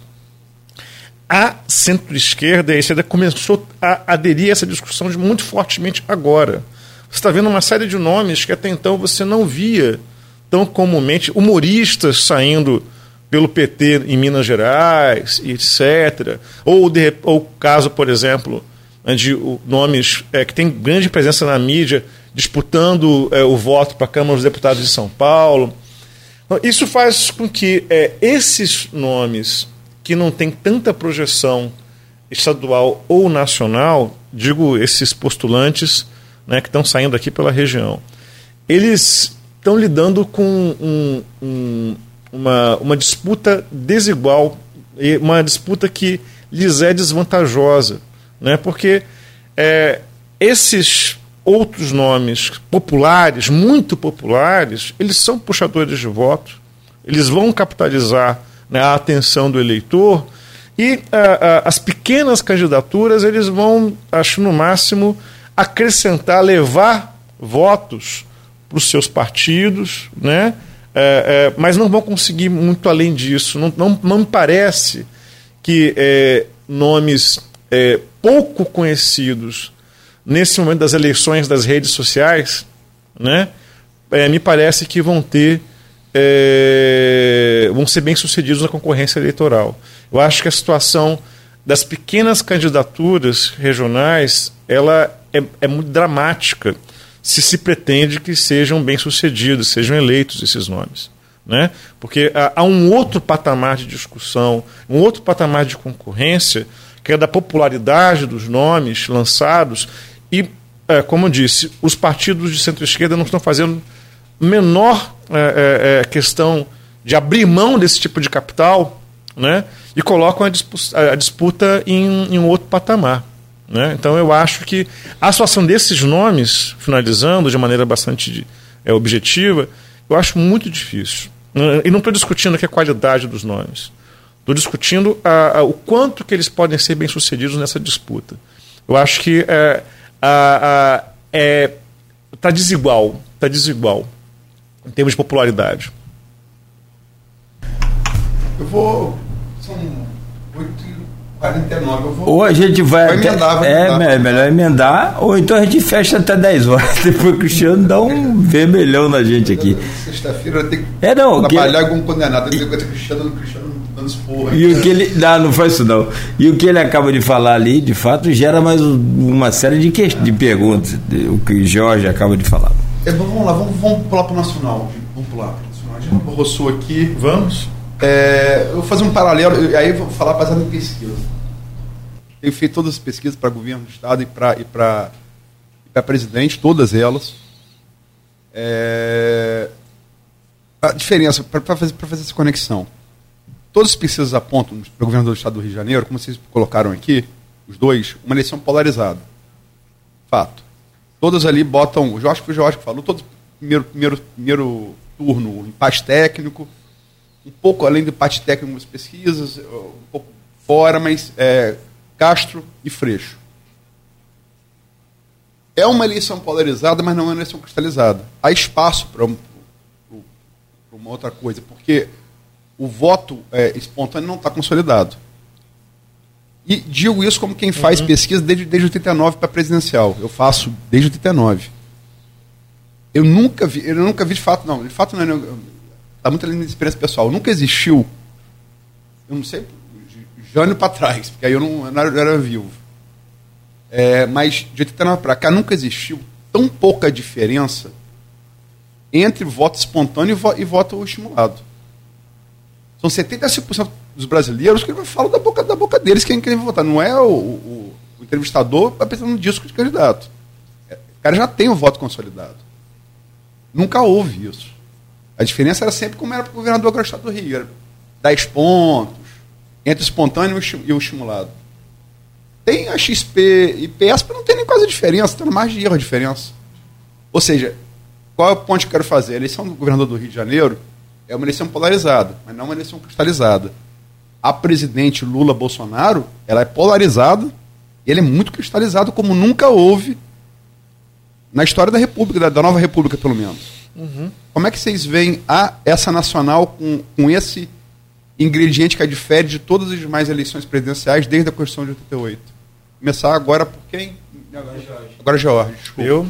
Bom, vamos nós. É, Luiz, eu acho que é, é, Bom, primeiro eu concordo bastante com você. É, é um cenário.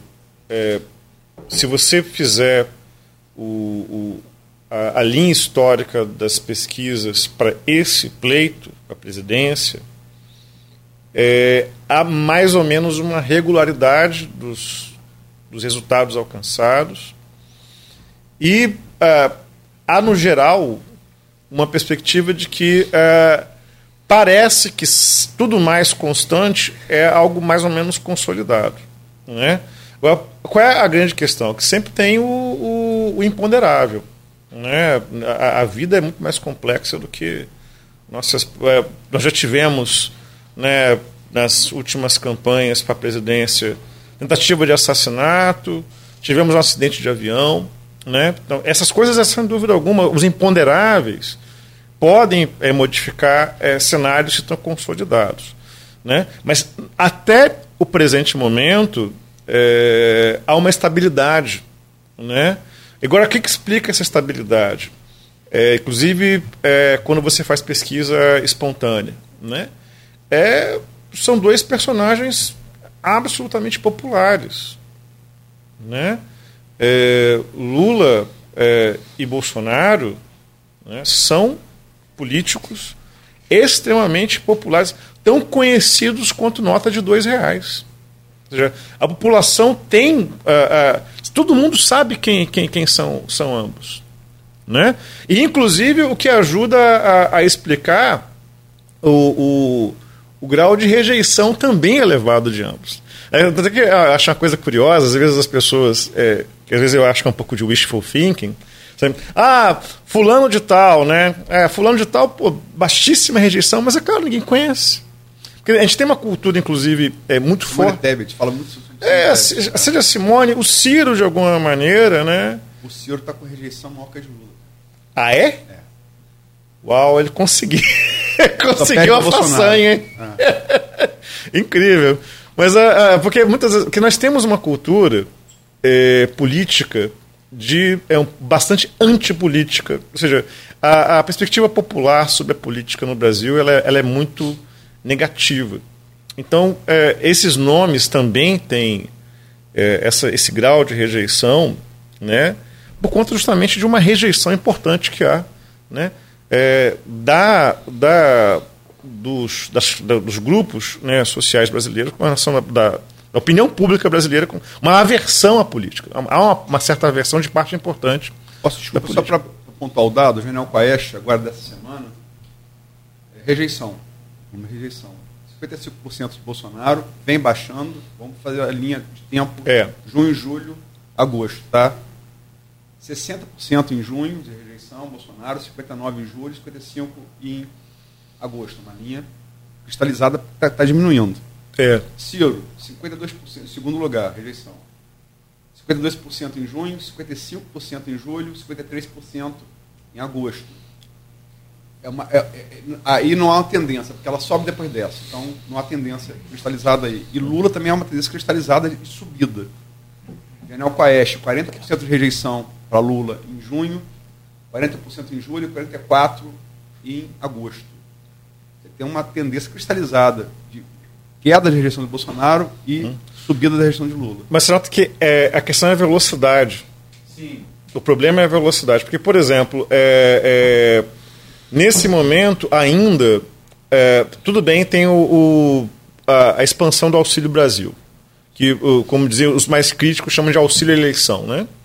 É, o quanto que o Auxílio Brasil ele vai acelerar essa diminuição da rejeição do Bolsonaro, essa é uma discussão. Porque é, nesse momento ainda há uma expectativa né, do eleitor, do quanto, sobretudo do eleitor mais é, é, que vive nesse momento uma situação mais periclitante, do quanto que esse Auxílio Brasil ele pode mudar para melhor a vida dele.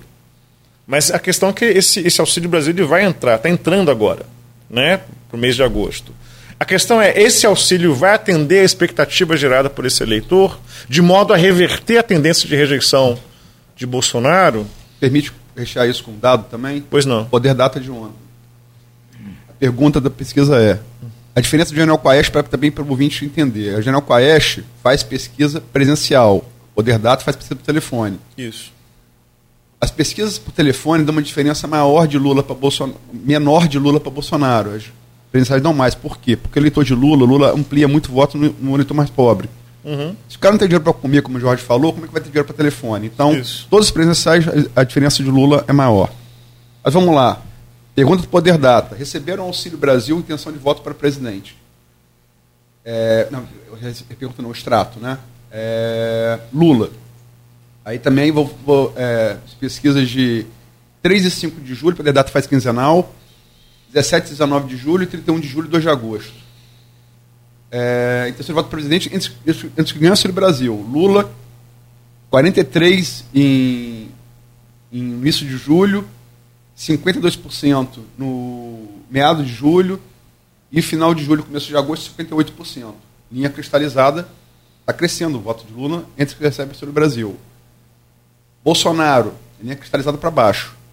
37% em 3 e 5 de julho, 32% 17 e 19 de julho e 25% entre 31 de julho e 2 de agosto. Só para fechar com dado.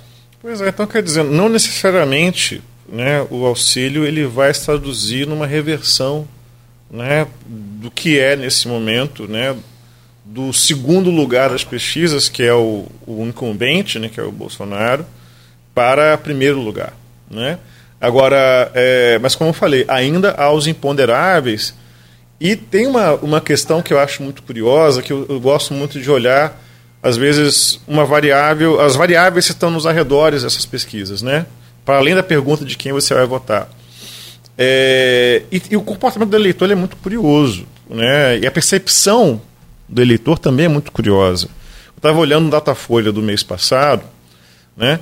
É, e a, havia uma questão sobre gestão de saúde, né, que foi feita colocando, olha, o que, que você acha da gestão de saúde do, do Lula, por exemplo, né, lá atrás?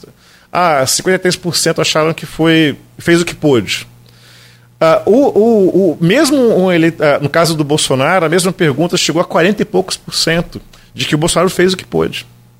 Ou seja, é, são percepções. Ah. São percepções muito curiosas, Luiz. Entendeu? Ou seja, o eleitorado, inclusive um dado da última Genial Quest, sobre como é que o eleitor se informa sobre política, uma parte importante do eleitorado hoje, um, quase um terço do eleitorado, se informa por política, por rede social e WhatsApp. É, ou seja, a modulação da intenção de voto e a percepção de mundo desse eleitor vai se dar das formas mais deslocadas possíveis. Então, como eu falei, nesse momento, se há uma, uma consolidação de cenário, aparentemente há. Aos imponderáveis, também há os imponderáveis. Isso pode acontecer né, nos próximos 58 dias. Mas também a percepção desse eleitor ela é muito curiosa. Ele vai votar a partir da sua percepção, né, usando aí a racionalidade dele com a informação que ele tem e vai tomar decisões. Então, Pode ter mudanças, pode ter mudanças. A, a, a urna pode entregar resultados que é, é, sejam diferentes até mesmo desses que nós estamos acompanhando. Você, você, você Desculpa, mas você fala um resultado diferente de, de Lula e Bolsonaro? Uma coisa diferente disso? pode ocorrer também. Não estou dizendo que seja o que as pesquisas estão dizendo, entendeu? Eu, eu nunca vi um espaço tão pequeno para isso desde 89. Também acho muito difícil. Também acho muito Mas difícil. tem o Eduardo Campos, o avião caiu, Marina. Aí são os imponderáveis. A facada de Bolsonaro, que, que, eliminou a rejeição dele, que era muito alta em 2018. Sim, mas, uh, como eu te digo, uh, uh, a gente tem. Aí voltando a uma questão que eu sempre trago, que é essa desorganização do mercado de opinião, ela ainda está sendo estudada né, em termos de efeitos no comportamento dos eleitores no momento que ele vai à urna. Né?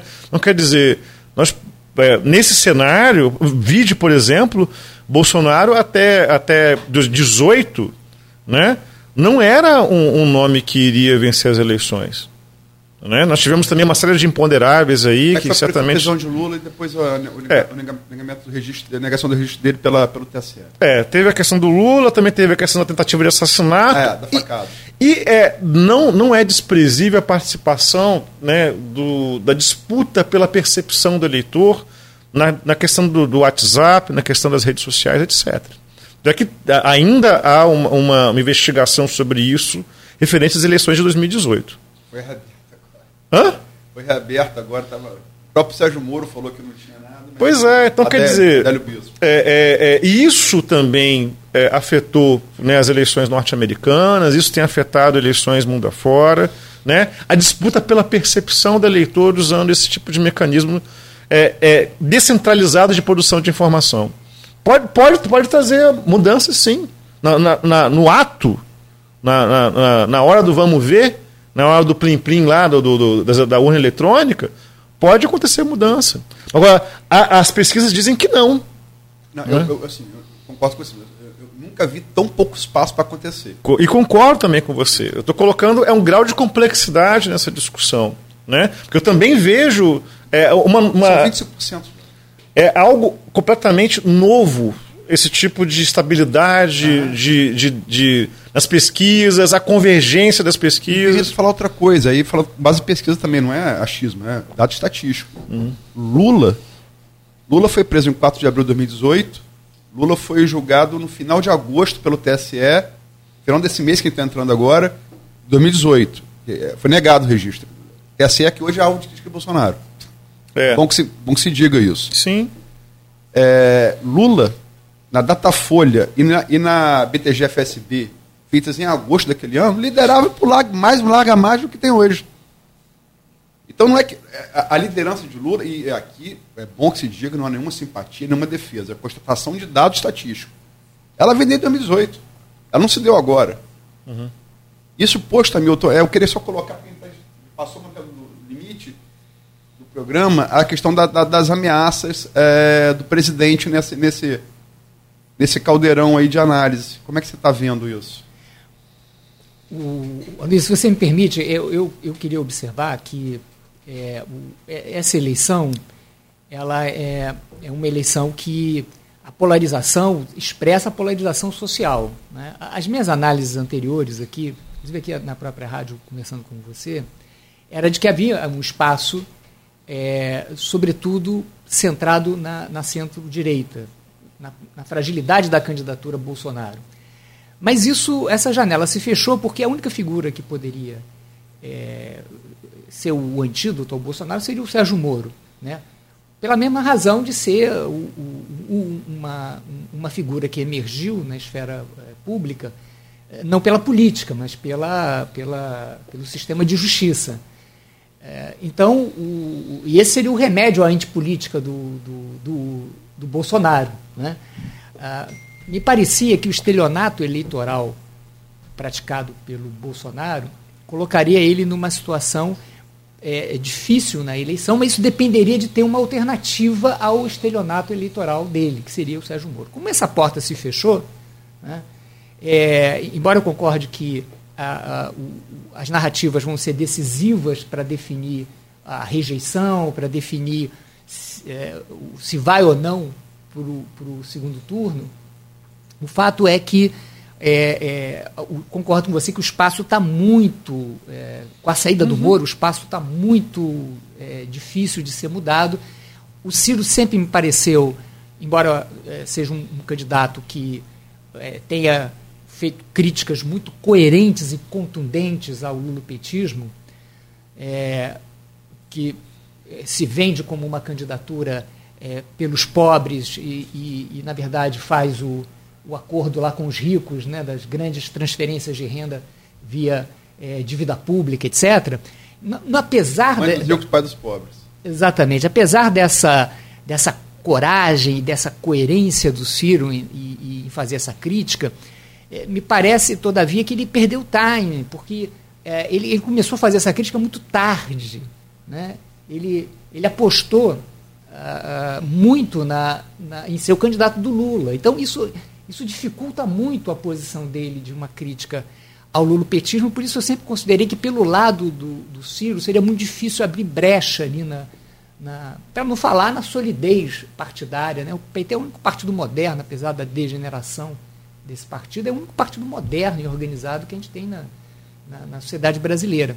Então me parecia sempre que a despolarização da sociedade em torno desses dois mitos dependeria da oferta de alternativas. E no caso do, do Ciro, tá, do meu ponto de vista, foi perdido quando ele defendeu uh, Dilma e defendeu Lula até o, né, na esperança de ser o candidato desse campo. Né? Mas quando, quando, quando Lula, na prisão, lançou o Haddad, caiu a ficha, mas acho que caiu tarde para a imagem que ficou dele eh, diante da, da opinião pública de esquerda. Né? Então, esse, esse é o quadro que nós temos e, e me parece é, irreversível, eu concordo com você. E, mas existe o imponderável, mas eu também diria que existe o ponderável. Uhum. Né? E o ponderável hoje é algo que também é extraordinário. Assim como a gente nunca teve uma eleição em que você tem um presidente da República e um ex-presidente, no caso da Nova República, você também nunca teve um, uma eleição onde o presidente da República ameaça dar um golpe na, na própria eleição. É. Isso é ponderável. Isso está colocado como uma variável dessa, dessa disputa. E, e, inclusive, isso é, é, é, eu diria que é o plano A do Bolsonaro, porque ah, olhando a campanha do Bolsonaro, a impressão que dá, quem está de fora, né, como analista, é de que quem se empenha pela eleição do Bolsonaro é o Centrão, o, filho dele, o Flávio Bolsonaro, é, os empresários bolsonaristas, né, o, os evangélicos. Quer dizer, a, a, a sociedade civil bolsonarista ela se empenha. Agora, o Bolsonaro mesmo e, a, e o núcleo é. duro do bolsonarismo, o plano A deles é dar um golpe. É a prioridade, concordo é, com você. É, o negócio deles é dar um golpe. E, e esse golpe, é, no entanto, feito dessa maneira, de maneira nem programática é, quer dizer, o negócio tem tudo para dar errado. Mas ele pode ser, ele é um elemento ponderável dessa eleição e pode perturbar a, a, o resultado eleitoral e a própria eleição, porque ele alimenta a violência é. eleitoral. Uma coisa que eu venho alertando há muito tempo, de que essa, é, do ponto de vista do bolsonarismo, a violência não é um blefe, como, como a Dilma lá, isolada no, no Palácio do Planalto, chamando com o Lula o exército de STED. É, Lula falou isso na BI. Uhum. E, e, a Dilma reuniu os e caras lá na. Gerou na... a resposta do Clube Militar, né? Exército do Brasil só de Caxias. Exatamente. Ali começou. Exatamente. Hum. 2015. 2015, não foi? 2015 a BI? Acho que foi por aí. É, e, e, depois a Dilma botou a turma lá no Palácio do Planalto, com as, com as bandeiras e do houve, MST e, e, e tudo mais. registrar, para ser justo, houve agressões lá fora de militantes do PT contra pessoas que criticaram o PT. Não, gener chute. Generalizado, inclusive a, a, aquela tentativa de assassinato lá no, no, no próprio, no próprio na, na São Bernardo, na, na, associação lá do no Instituto Lula, né, que o cara empurrou sim, o empresário. Sim, é verdade, bateu no ônibus. Bateu, é. quase morreu ali. Então, não morreu, né? Não, ele ficou. Morreu agora por, por alguma doença, mas ele ficou com convulsões cerebrais, ele ficou ah. em coma e depois ficou aleijado um com convulsões. Vindo, né? É, ele morreu de. Talvez fragilizado pela, pelo problema dele, acho que morreu de Covid, alguma coisa assim, ou de ataque cardíaco, não sei.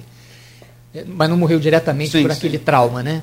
Bom, o fato é que o, o, esse ponderável, ele mexe com as eleições, seja do ponto de vista da, da violência que pode adquirir é, essa campanha, e aí, o, aí aparece o imponderável, né? Pelo ponderável, o, ponderável aumenta a probabilidade do imponderável, é. né?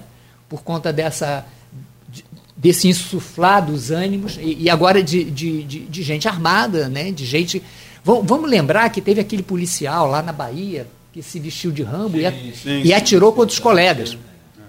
Quer dizer, o clima psicológico para um enfrentamento em Salvador. Farol da Barra. Farol é, da Barra. É um cartão postal. Exatamente. Quer dizer, o, o, o clima psicológico para que um, apareça um rambo desse, mas em vez de mirar para os colegas, que é uma coisa absolutamente irracional, né, suicida, mirar para os petistas, é, é, é, pode acontecer. Quer dizer, você já está criado esse clima. Né? O, o incidente lá na, na, em, Foz do Iguaçu. em Foz do Iguaçu, em que o cara apareceu lá em nome de, de Bolsonaro para acabar com a festa do, do temática do petista, é, é, é claramente um sinal de alerta do risco que a gente corre. Então, a gente corre um risco do, desse imponderável escalar e corre o risco também do ponderável colar. Se Porque... Permite, Hamilton, só, só fazer uma observação para puxar para cá. Tem o caso do Andinho, fazendo grafite é, Bolsonaro genocida, passou um carro, aqui em Campos, estou falando de Campos, na Cruzeiro Otaviano. Passou um carro, o cara mostrou uma arma, falando que aí e tivemos também no, no Ele Não, lá de 2018, sábado, é, passou também gente de carro ali na Praça Salvador e mostrou arma também. Graças a Deus não, não, não, não houve um desfecho trágico como do Iguaçu, mas assim, você tem faíscas. Tem. Isso está em potência. É, isso está é. em potência e, é, como diz o, é o imponderável que está sendo insuflado para que aconteça esse imponderável. Né? É. E agora, do ponto de vista do ponderável, é, eu vejo um problema porque o, o, as nossas instituições são muito fracas, o apreço, como lembrou o George, o apreço do, dos cidadãos em relação à democracia é baixo. É. Né? A, o, o, corpo de representantes já ficou muito explícito desde lá de 2013. O corpo de representantes não é bem visto, as instituições democráticas não são bem vistas, o, judiciário não é bem visto, porque é uma máquina cara e ineficiente, para não falar da imprevisibilidade. Né? Você vê que a condenação do Lula é, foi numa. passou pelas quatro instâncias. A gente pode criticar, tem o debate jurídico, tudo isso é perfeito, se está certo, se não está certo, se pode, se não pode. Agora, o, o cara foi livrado e está aí disputando numa penada, assim, que desautorizou todo o sistema judiciário. Então, o nosso sistema democrático não, não é assim bem visto pela população.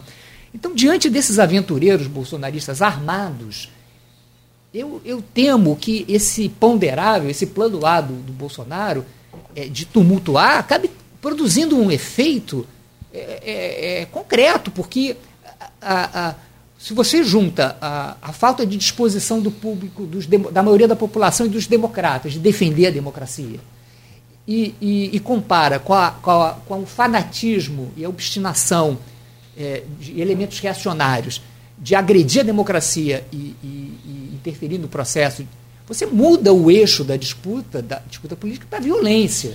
Né? E aí quem tem armas e quem tem a vontade e tem a decisão, mesmo que seja minoritário na população, pode prevalecer diante da maioria é, que é descrente, que, que não está motivada a defender um sistema democrático que ela não acredita que no fundo ela, ela quer democracia, mas não acredita neste sistema democrático. E aí você, eu acho que a, a oposição ao Bolsonaro falhou em apresentar uma solução verdadeiramente alternativa que fosse uma, uma vacina contra isso, que é as autocríticas, né? A, a, a ideia de, de, de reformar esse sistema, né? uma candidatura que expressasse autocríticas e, e, uma vontade de reforma do sistema. Isso não acontece, essa polarização, a, pol a frente democrática em torno do Lula não expressa essa vontade nacional por reformas. Ela é uma reação é, é possível, é, muito em função do que o Lula representou no passado, né, do, seu, do, do seu combativismo é, sindical, da sua política social de inclusão, e muito é, diz muito mais sobre o passado, a candidatura do Lula, do que sobre o, o presente e o futuro.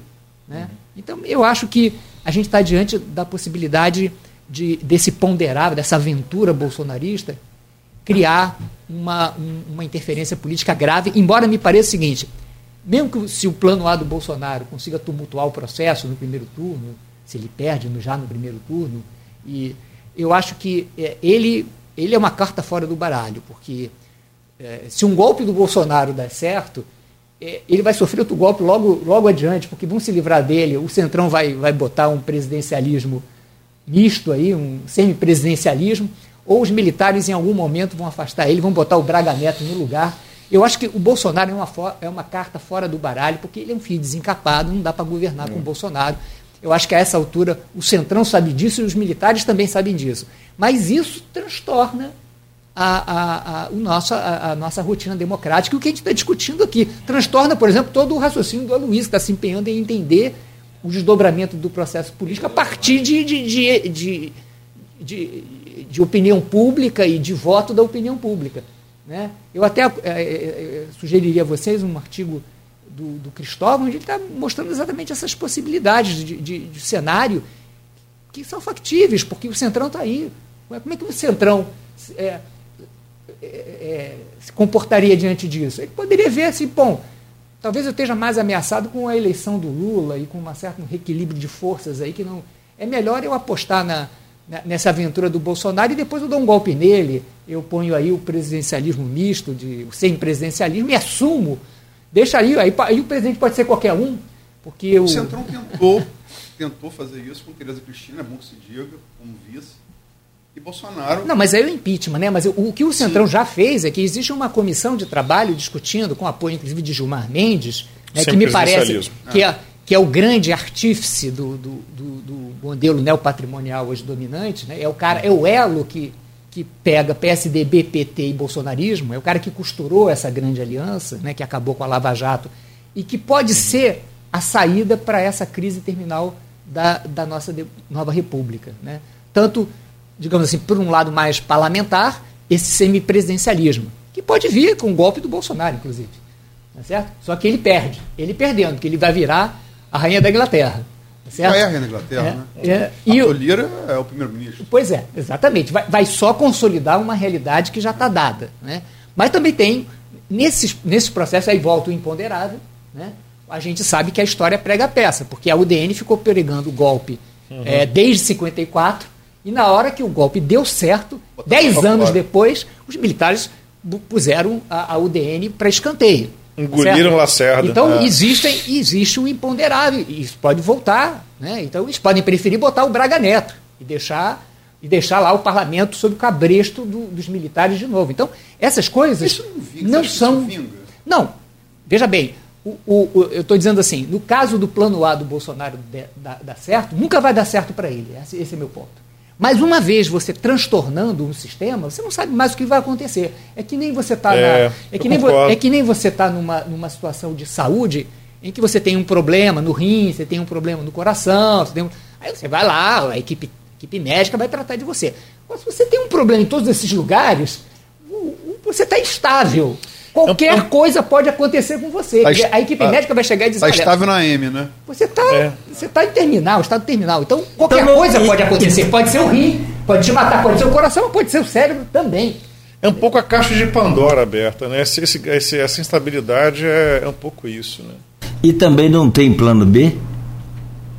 Tem o plano B, é o eleitoral, mas ele não está se empenhando por esse negócio eleitoral, né? Aliás, ele está. Isso eu concordo. Ele está é, atrapalhando a eleição dele mesmo, né? É. A turma não cansa de reclamar que ele só perde o voto, né? Isso é verdade. Porque quem está providenciando o voto para ele. Embora, embora né? Genial Quaest, vou repetir, a Genial Quaest, é, eu, eu, eu, falando aí, falando ponderável. A Genial Quaest, junho, julho e agosto Bolsonaro cresceu na intenção de voto no primeiro turno, é, na, na, na induzida, na, na é, estimulada, Lula caiu. É cristalizado. É cristalizado. Mas quem é o responsável por isso? Calma. É, projeção do segundo turno, Lula e Bolsonaro. Os três meses, é, curva ascendente de Bolsonaro e. É assim, na, de um mês para o outro é na margem de erro, mas quando você abre no espaço de dois meses, aí foge da margem de erro. Não, perfeito. E a rejeição. Perfeito, não perfeito. vamos, vamos esquecer o ponderável. O ponderável. Uhum. Uma eleição tão cristalizada, todo mundo concorda com isso, né? muito cristalizada, muito pouco espaço para o imponderável, era você definida da rejeição. Se houver segundo turno, por óbvio. Né? Primeiro turno, intenção de voto. Segundo, é. rejeição. Quando o Bolsonaro cai de 60 para 53 e Lula sai de 30 e pouco para 40 e pouco, começou, começou o ponderável. Está vendo, está vendo o que, que, pode acontecer. Porque se igualar a rejeição, aí o imponderável passa a ser eleitoral. Não, se igualar a rejeição. Concordo com você, mas se você for olhar, é... quem está por trás desse quadro é, é, é, o Centrão, as medidas votadas no parlamento, né? o, o, o empenho por, por suavizar a imagem dele através da, da do engajamento da mulher, são movimentos que Sim, vão, na família vão até o Flávio Bolsonaro. Mas não são movimentos do Bolsonaro, nem do Carlos Bolsonaro. O movimento do Carlos Bolsonaro hum. e, do, e, do, é. e do Bolsonaro mesmo não são. Se você só. É, é no plano A. O plano A é o golpe. Quem está conseguindo reverter a desvantagem eleitoral dele é, eu repito, evangélico, centrão e o empresariado ainda fiel a ele que está uh, ah, é, se movimentando. Michele funcionou também. Agora, fora deu isso, Michele funcionou. Se dependesse dele, não tinha nada disso. Ela dominou aquele dia. Engano, depois do Michele, foi, a diferença diminuiu a 6 ou 8 pontos. Ela dominou. Ela, Quando do voto feminino, né? É, é não. E o empenho? Você vê, o empenho, na Folha deu muito bem é, isso. E o empenho é o marqueteiro lá do PL, que, né, do Valdemar da Costa Neto, que vamos fazer campanha profissional. Né? Não é esse negócio de Carlos Bolsonaro. A, a campanha é profissional. É profissional. Faz toda a diferença a partir do dia 26, dia 16 começa a propaganda gratuita. E a partir do dia 26 aqui no Rádio e TV. Então aí também conta muito. É... Esse, essa tendência que o Aloysio aponta praticamente nos coloca no segundo turno. Necessariamente vai, teria um segundo turno. O que, do ponto de vista da democracia, é melhor, porque se o Lula ganha no primeiro turno, o plano A dele de dar o golpe fica mais a ideia da fraude fica mais ainda, a, a, a digamos, a, é, acicata ainda mais a, a, base radical dele, inclusive nas polícias. É, mas é, só uma conta. Eu, eu, eu, não vou ficar no empoderado. Aí tudo pode acontecer. Pode bater um meteoro aqui e acabar com a gente aqui agora. Não, eu sei, é. eu sei. Não, mas isso não é imponderável, viu? Essa, é, semana, essa semana passou não, um bem perto. Está você não. Costurada. Está sendo costurada. Hélio Gaspar já anunciou como é que vai ser. É, exatamente. vamos pegar três grandes cidades no dia da eleição, ou, ou o 7 de setembro, ou se postergar, vamos, vamos fazer um apagão em três cidades, grandes cidades, São Paulo. Imagina, dia da eleição, apagão São Paulo, vamos botar aí Salvador e, e sei lá, Belo Horizonte ou, ou Porto Alegre. Como é que você tem eleição assim? Você não tem eleição. É, sabotagem. Oh, é, é, isso está tá posto para Gaspar há um mês. Uhum. E agora o, é, o, é a turma do Rio Centro. Não, estou querendo lembrar. O Rui é. Castro agora escreveu um artigo Frota. na Folha de São Paulo. É... Quem foi ajudante de ordem do Silvio Frota? Heleno. Augusto Heleno. É. Enfim, é, para esse povo gás é comunista. Mas não deu certo, hein? É, Mas não é, deu certo. a bomba estourou no colo do, do, do, do Sim, é, do capitão. A imperícia, né? O, o Rui Castro colocou guerra civil. Tá sendo... Mas eu não vou ficar nisso, porque eu quero dizer o seguinte: essa conta da. Fato, está cristalizado uma queda de Lula na margem de erro de mês a mês, mas foge da margem de erro no espaço de dois meses, está cristalizado numa sessão de Bolsonaro. Isso é fato, concreto. Rejeição também, que eu acho mais perigoso. E a conta está hoje 58, 58 dias de 2 de outubro, mas a conta para o segundo turno pode ter mais 28 aí. Você ter mais espaço para esse movimento ponderável é se alastrar. E é isso que eu, é isso que eu estou sempre frisando. Essa genial, essa genial Quaest, na comparação dos três meses, é o, eu acho que assim, pode afirmar assim, o Lula está perdendo, Bolsonaro está subindo e a rejeição está diminuindo. Dá tempo, o que o Jorge falou, também acredito que, não sei, mas tem que esperar também entrar, primeira parcela do Auxílio Brasil com 600, que entra agora terça-feira, dia 9. É. É. Pesquisa começar a ser feita do dia 9 em diante.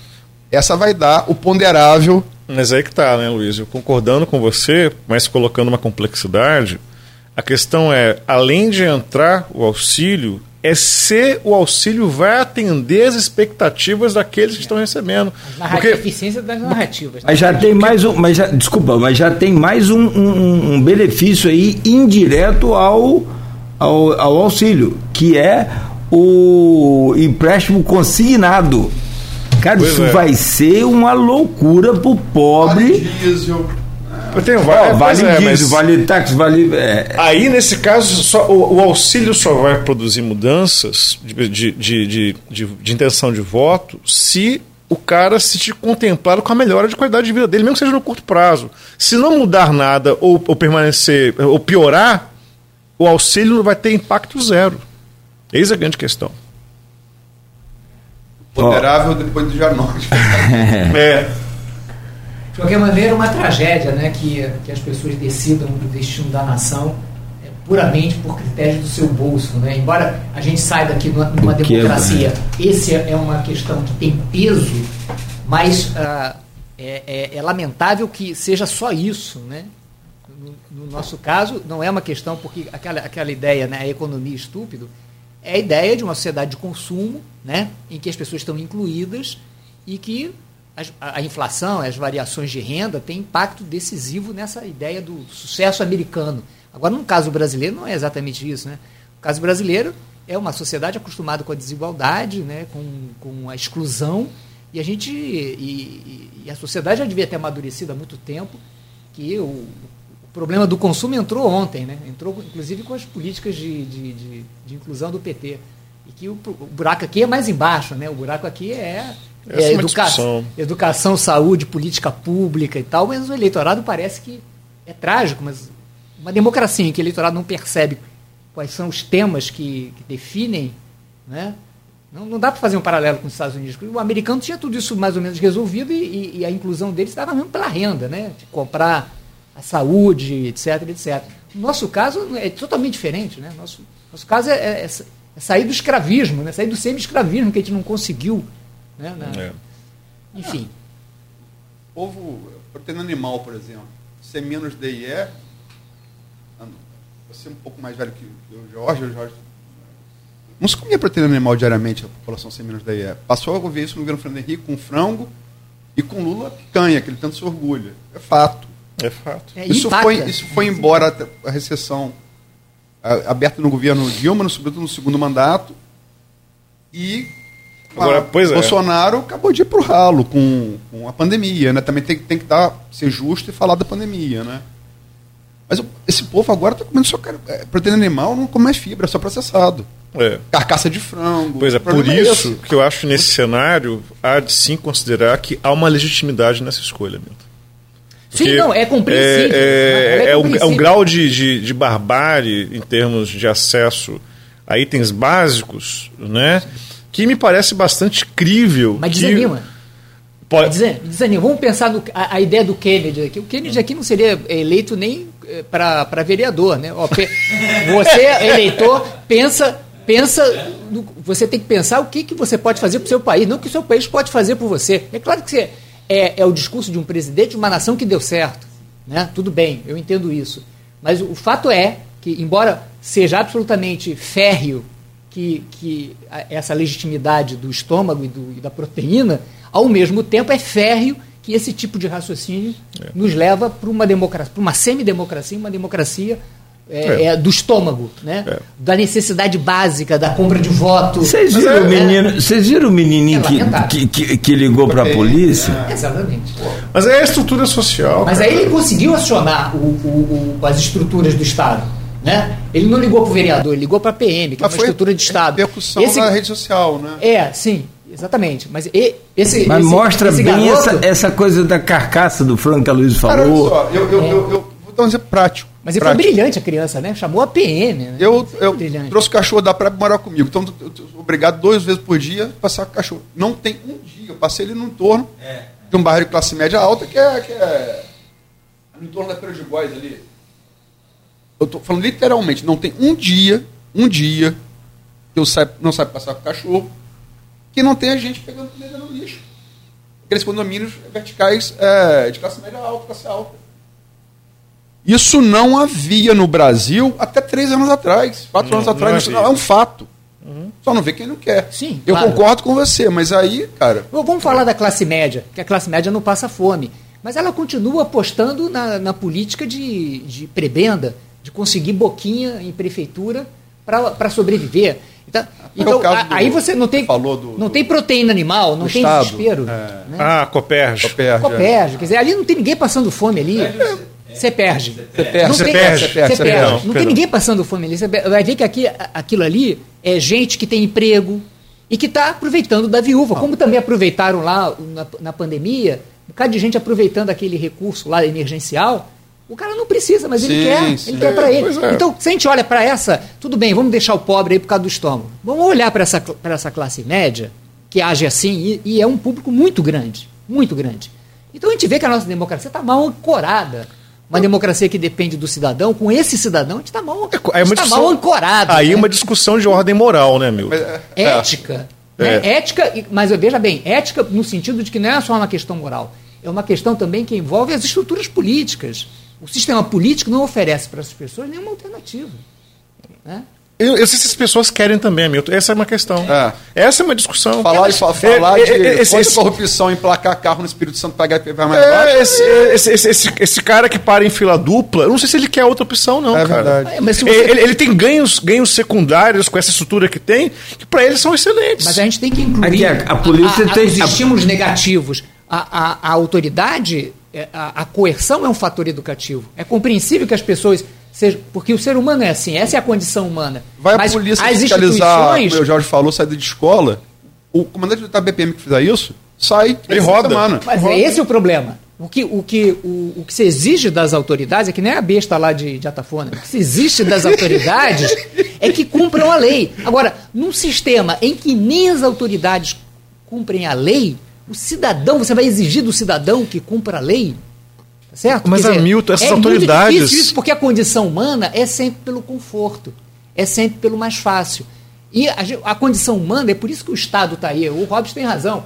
É- o Estado está aí porque a condição humana precisa do Estado. Uhum. Eu precisa sei. de alguém que, que leve ela para uma Mas, condição mas Hamilton, mais virtuosa. essas autoridades são É recrutadas nesses, nesses cidadãos que não cumprem a lei. E também que cumprem, mas que são corrompidos no processo. Olha, vamos. Aliás, os nossos políticos não vêm de Marte, nem de Júpiter, nem de. Não, eles, são- eles são produzidos dessa comunidade, dessa sociedade Exato. Mas nossa. pior que isso, os próprios políticos virtuosos, ou, ou eles são alijados porque não tem voto, porque o povo não vota neles, porque eles não têm nada para oferecer, ou eles são corrompidos. Vamos, vamos considerar aqui que a crise que a gente está mergulhado com o bolsonarismo é, foi um- um- um- uma crise produzida por um sistema político que, que, que destruiu o MDB como Partido Democrático, destruiu o PSDB como alternativa à destruição do MDB e destruiu o PT, de certa maneira, em relação que era uma alternativa em relação à destruição do MDB e do PSDB. Qualquer um que entre é, é, é, é fagocitado por esse sistema. Então a virtude, a virtude política, a virtude individual, é toda ela um, um- um elemento assim de totalmente é, é, é, circunstancial, porque é, tudo leva para você ter a postura contrária à, à virtuosa. Esse- é e é isso que a gente tem que refletir, eu acho. Olha, dá pra gente ficar aqui pelo menos hoje até meio-dia. Mas aí a Luiz. Só hoje? Hoje. Aí a gente faz uma pausa e volta mais tarde. Não, é sério, esse assunto é assunto assim que vai rendendo um, uma, uma- um gancho aqui, outro gancho ali, né? É, eu não sei se vocês já passaram por isso, mas eu passei já por duas vezes um, um supermercado grande e um menor. Duas pessoas né, nesses é, estabelecimentos me abordaram para pedir um, um pacote de biscoito, um pacote de leite, não é dinheiro. A pessoa não quer dinheiro. Se- tem gente que fala que vai vender depois. Não, não, não é mérito, não, não é o mérito agora. O negócio é o, o momento. Aquela pessoa está ali pedindo dentro do supermercado. Eu nunca tinha visto isso também. Não sou tão velho assim, mas também nunca tinha visto isso. E passei por todas as trocas de moedas possíveis. Outro dia estava comemorando aqui a troca, é, comemorando ou lembrando o calendário, lembrando da entrada do, do cru- cruzado. É, tanta moeda, tanta coisa, mas está lembrando. É, é, é dia- exatamente. dia. Então quer dizer, é por aí. Cruzado, novo cruzado. Depois. Então, assim, a, a gente passou por dificuldade. Na- meu pai tinha mini mercado, venda na época, então era assim. Muito, eu entendi o que, que era o cara que comprava fiado e não pagava, mas não pagava porque não era honesto, estava com dificuldade, mas depois pagava. Eu acho Hoje, que a pandemia ali explica essa é, a pandemia, desestruturação. O que a Luiz falou também é que, é, sejamos justos, a pandemia. da guerra da Ucrânia, né, como você lembrou anteriormente. E agora com a possibilidade de essa guerra ir para o Oriente. É, é. É, é, é, estranho estar num, num, ano em que o mundo quase entrou em guerras mundiais umas três ou quatro vezes, né, cara? Ah, que ano esquisito. E isso favorece, o plano, você falou, o plano de Bolsonaro, porque Estados Unidos e a Europa estiverem concentrados na Ucrânia e na China, que estamos falando de palcos. Ucrânia, questão geográfica, a China, aí sim, é PIB mesmo, tanto Taiwan quanto da China, aí a questão é grana. Certamente o Brasil vai ser palco assim. E pior, vai ser né, plano D. E pior, vai ser nem plano B. O, o, ele jogou, está jogando inteligentemente com, com a viagem dele na Rússia e com o fato que o Brasil comercializa principalmente com a China. Então, as condições para que o mundo aceite o golpe dele estão dadas por sim, isso sim, e por sim. conta de que é. existe uma outra esfera não democrática do mundo que ele está flertando com Existe um elemento geopolítico, sim. É, exatamente, até porque, embora tenha é incompatibilidades ideológicas, ele está sendo alguém orientou ele muito bem no sentido de explorar isso aí, dizer para os Estados Unidos, olha aqui, se vocês não acham que eu sou um aliado, tem gente que pode achar que eu, que eu possa ser um aliado. E não foi o 01. Olha aqui. É, vai ser, e vai ser assim, para os Estados Unidos, para a Europa Ocidental, caso seja tentado, ponderável, vai ser o menor dos problemas. Vai ser um problema subalterno. Ah, é. sim, sim. A Ucrânia e a China vão estar no topo da lista. Ou então o Biden ah, vai ter que visitar. também o Brasil lá e Ou tal. então o Biden vai ter que visitar o Bolsonaro mesmo assim, como ele fez lá na Arábia Saudita, depois de escrachar o. É. chamar o cara de esquartejador, é, teve, é. que, teve, que, beijar a mão do príncipe Mohammed saudita. bin Salman, né? Porque eles cortaram a verba, eles cortaram a verba de armamentos para a Arábia Saudita, mas a Arábia Saudita então fez um acordo de financiamento e armamentos com a China. Então ele teve que ir correndo lá para desarmar isso. É autocrata, mas é meu amigo. É esquartejador, mas é meu amigo. Final é meu amigo. da, da Compra as minhas armas. É, é meu amigo. Turquia, né? é. O cara tem o cara entrando vivo e saindo em pedaços. É, mas o Biden não precisava passar esse, esse vexame, né? Assim isso pode acontecer com o Bolsonaro. Se ficar xingando muito o Bolsonaro, é. depende do Brasil. Né? Se o Brasil se, se pende para a Rússia né, é um, ou, ou para a China, isso prejudica os interesses americanos é. fortemente. Amigo, eu não sei. Tem a pólvora, como disse ele, é. nesta hoje, ainda, ainda sem esta guerra brasileira, tem a pólvora, né? É. Olha, eu, eu não sei o que está mais difícil, se é você matar a besta ou comprar uma também para ficar rodando lá junto com a besta de fora. Eu não sei o que está mais difícil no final dessa conclusão para poder a gente descontrair um pouco, porque com certeza a gente, em pleno século XXI, numa emissora FM, eu, eu, eu posso dizer de cadeira, ultramoderna. Você fala, estamos aqui no, no sistema Omnichannel com rádio, televisão, é, internet e jornal. Quer dizer, não tem mais nada moderno do que isso. Agora, só não sei a hora que chegue o 5G, eu já estou me preparando para ver o que, que, a gente vai fazer de novo. Agora, em pleno isso tudo aí, a gente está discutindo golpe.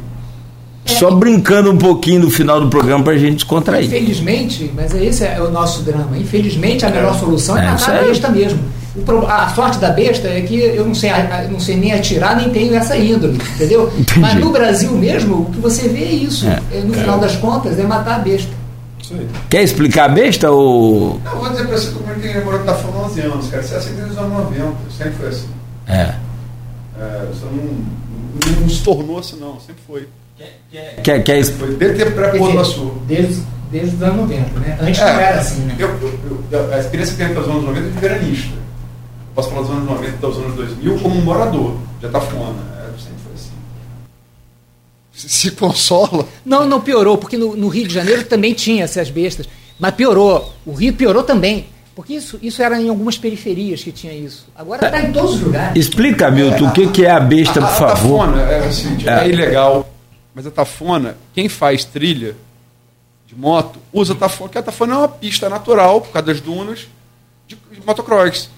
Então, embora seja proibido, embora eu concorde com você, mas assim, sempre houve isso. Mas a prefeitura não tem um, criado um, um, curralzinho um lá para eles fazerem isso, mas, né? cara, assim, balneário... é errado.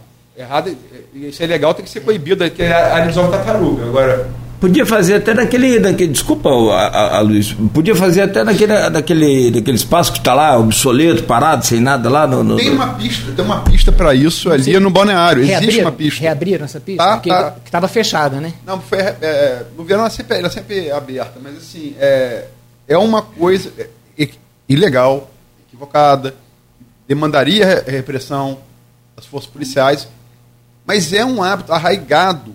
É, tanto do São Joanense quanto do campista, de usar as dunas como pista natural de motocross. Não, é verdade, mas piorou. Piorou desde que eu cheguei aqui em 2010, que eu me mudei para São João da Barra, piorou.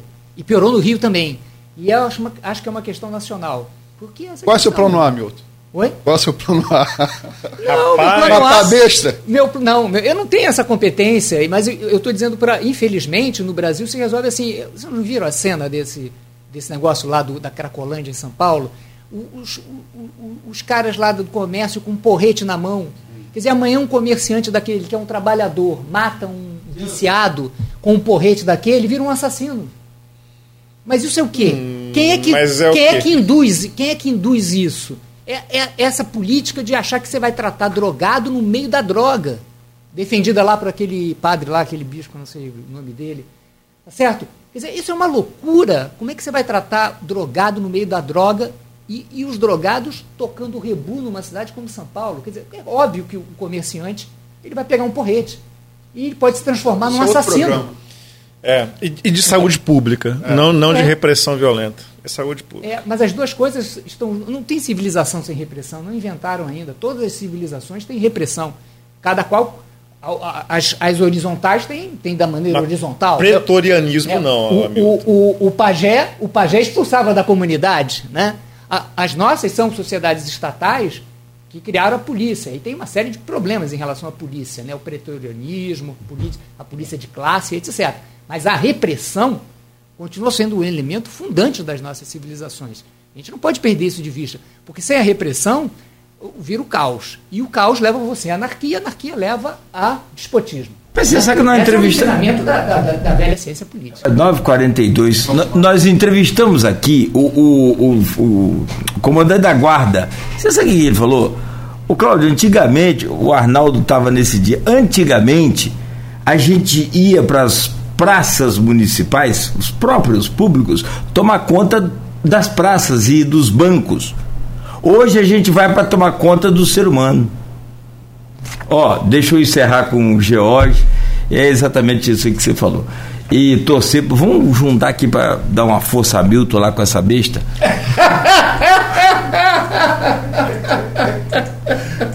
Mas aquilo deve ser muito bom, né? Não? Eu tô bestificado. Você tem que levar em conta que eu tô ali. Puxa a sua, mas... Você tem que levar em conta que eu tô aqui trabalhando. Imagina se eu tivesse numa entrevista da Folha da Manhã e passa a besta na hora. Eu teria Aí não tem jeito. Vamos chamar a besta para entrevista. Hoje. Mas Cláudio gosta, né? Para, gente, não, não provoca, não. Ele, ele vê uma fogueira e quer apagar com gasolina. É. A besta vai ser Cristiano que chamando atenção hoje. Eu tô com o telefone com defeito hoje. Aqui, Jorge Gomes Coutinho, professor é, da, da, da UF é, cientista político, mais uma vez honrado, feliz hoje, claro, evidentemente fechamos a semana aí muito bem, com chave de ouro, com, com sua presença aqui. Muito obrigado, né? Tenha um, um bom final de semana e eu já postei a resposta de hoje lá para os 58 dias para a eleição. Depois é você certo. vê lá. Eu, bom, Claudio, eu que agradeço o convite, como eu falei, é sempre um, um prazer, né, uma honra né, também está aqui discutindo conjuntura. Né, agradeço também ao Beto, a Luísio, a Milton pela, pelo alto nível do nosso debate e espero que de alguma maneira tenha colocado, se não respostas, algumas pulgas atrás da orelha da audiência, né, da, da vasta audiência do programa. Obrigado mais uma vez. É exatamente essa a proposta do programa. É, não é definir quem, né, que somos nós, não há nenhuma pretensão disso, definir nenhuma opinião, é ajudar as pessoas a formarem a sua opinião É, e aí eu peço licença assim até para falar, porque cada um de nós podemos ter a nossa, mas a, formar a opinião fora da sua bolha, ouvindo com uma conversa leve e, inteligente aquilo que de fato está acontecendo. Professor Hamilton, nossos, claro, sinceros agradecimentos também e desejamos a, a, você sempre muita sorte, muita saúde e esperamos em breve né, você presencial aqui. Pois é, eu, eu quero agradecer no... o convite. Eu, che, eu cheguei amaldiçoando o convite, e, mas sempre saio satisfeito pela, pela interação pessoal com vocês. Pessoas muito inteligentes, muito agradáveis. Uma rádio que. Isso é um ponto de esperança no Brasil de hoje. É. Né? uma rádio do, do interior do Rio, que tem essa capacidade de discutir grandes temas, do local ao internacional, né, no espaço comercial. Então, isso, isso ainda dá esperança sobre a nossa democracia e sobre os tempos que, que virão. No fundo, no fundo, eu sou um otimista, agradeço você pelo convite, um abraço também aí tá. a toda a grande audiência de vocês. Mais uma vez, obrigado. Aloysio, fechamos bem a semana. Ah, chave de ouro e fechamos quase abrindo, abrindo é, abrindo uma, um, novo, um novo tema, né? No final aqui. Cara, eu acho, é, agradeço dois, agradeço o alfabético, agradeço o Jorge, agradeço o Hamilton, é sempre um prazer, a gente manter a interlocução é, de maneira mais pessoal, mas assim, logicamente que a gente estando numa audiência, todo mundo se prepara um pouco mais, né? Você tem estuda um pouco mais do que uma conversa coloquial, né? E, e eu sempre aprendo demais com vocês dois. Né? Obrigado aí é, pela presença, pelas explanações feitas aqui. Como é, disse o Hamilton, a gente passou, por três planos, né? fomos do local, ao estadual, e terminamos até no internacional. Mas é. Eu, eu sinceramente, eu, eu, eu, eu, quero ficar com assim, um desejo, lógico. Eu quero ficar com ponderável, eu não quero, ah, não quero ficar com imponderável, não país não, não merece isso. Né? O país não merece. O país já está, vem de governos, né? não merece. Mas, enfim, é, é, o problema do, do, Rubicão que você falou no início é isso. Né? A do Rubicão, mas não tem nem Júlio César, nem, nem, nem Pompeu Magno à vista. Você não tem isso. É, a gente está tá lascado. Né? Mas, enfim, vamos desejar que prevaleça a democracia no plano municipal, no plano estadual, no plano federal. Sem violência. Sem violência, já basta que já houve, né? E é isso. É, obrigado, Cláudio Nogueira, obrigado, Beto, obrigado sobretudo você, ouvinte pelo stream, telespectador do Folha no Ar. Semana que vem estamos de volta aí. Se Deus permitir. E, e é, amanhã? É, amanhã, parte dessa entrevista editada vai estar no impresso da Folha da Manhã. Bem cedo nas bancas e nas casas dos assinantes. Aloysio, mais uma vez, então, obrigado. Beto também, valeu. Hamilton, sorte lá com a besta. George, para, ó, chega. The number of the beast. Bom. Não, e tem, tem, podia falar da besta de Hamilton, tem, tem os cachorros aí do, do George. É, rapaz, essa é uma longa história. É. é, então para longo hoje não vai dar não, Jorge. Vamos deixar.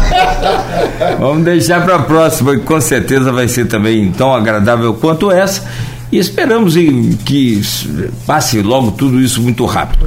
Gente, são 9 horas e 48 minutos, fechamos por aqui então esse painel, né, hoje com os professores Jorge Gomes Coutinho, cientista político e professor da UF Campos, e também com o Hamilton Garcia, cientista político e professor da UENF, conversando ao vivo conosco aqui e amanhã no jornal Folha da Manhã boa parte dessa, dessa conversa também.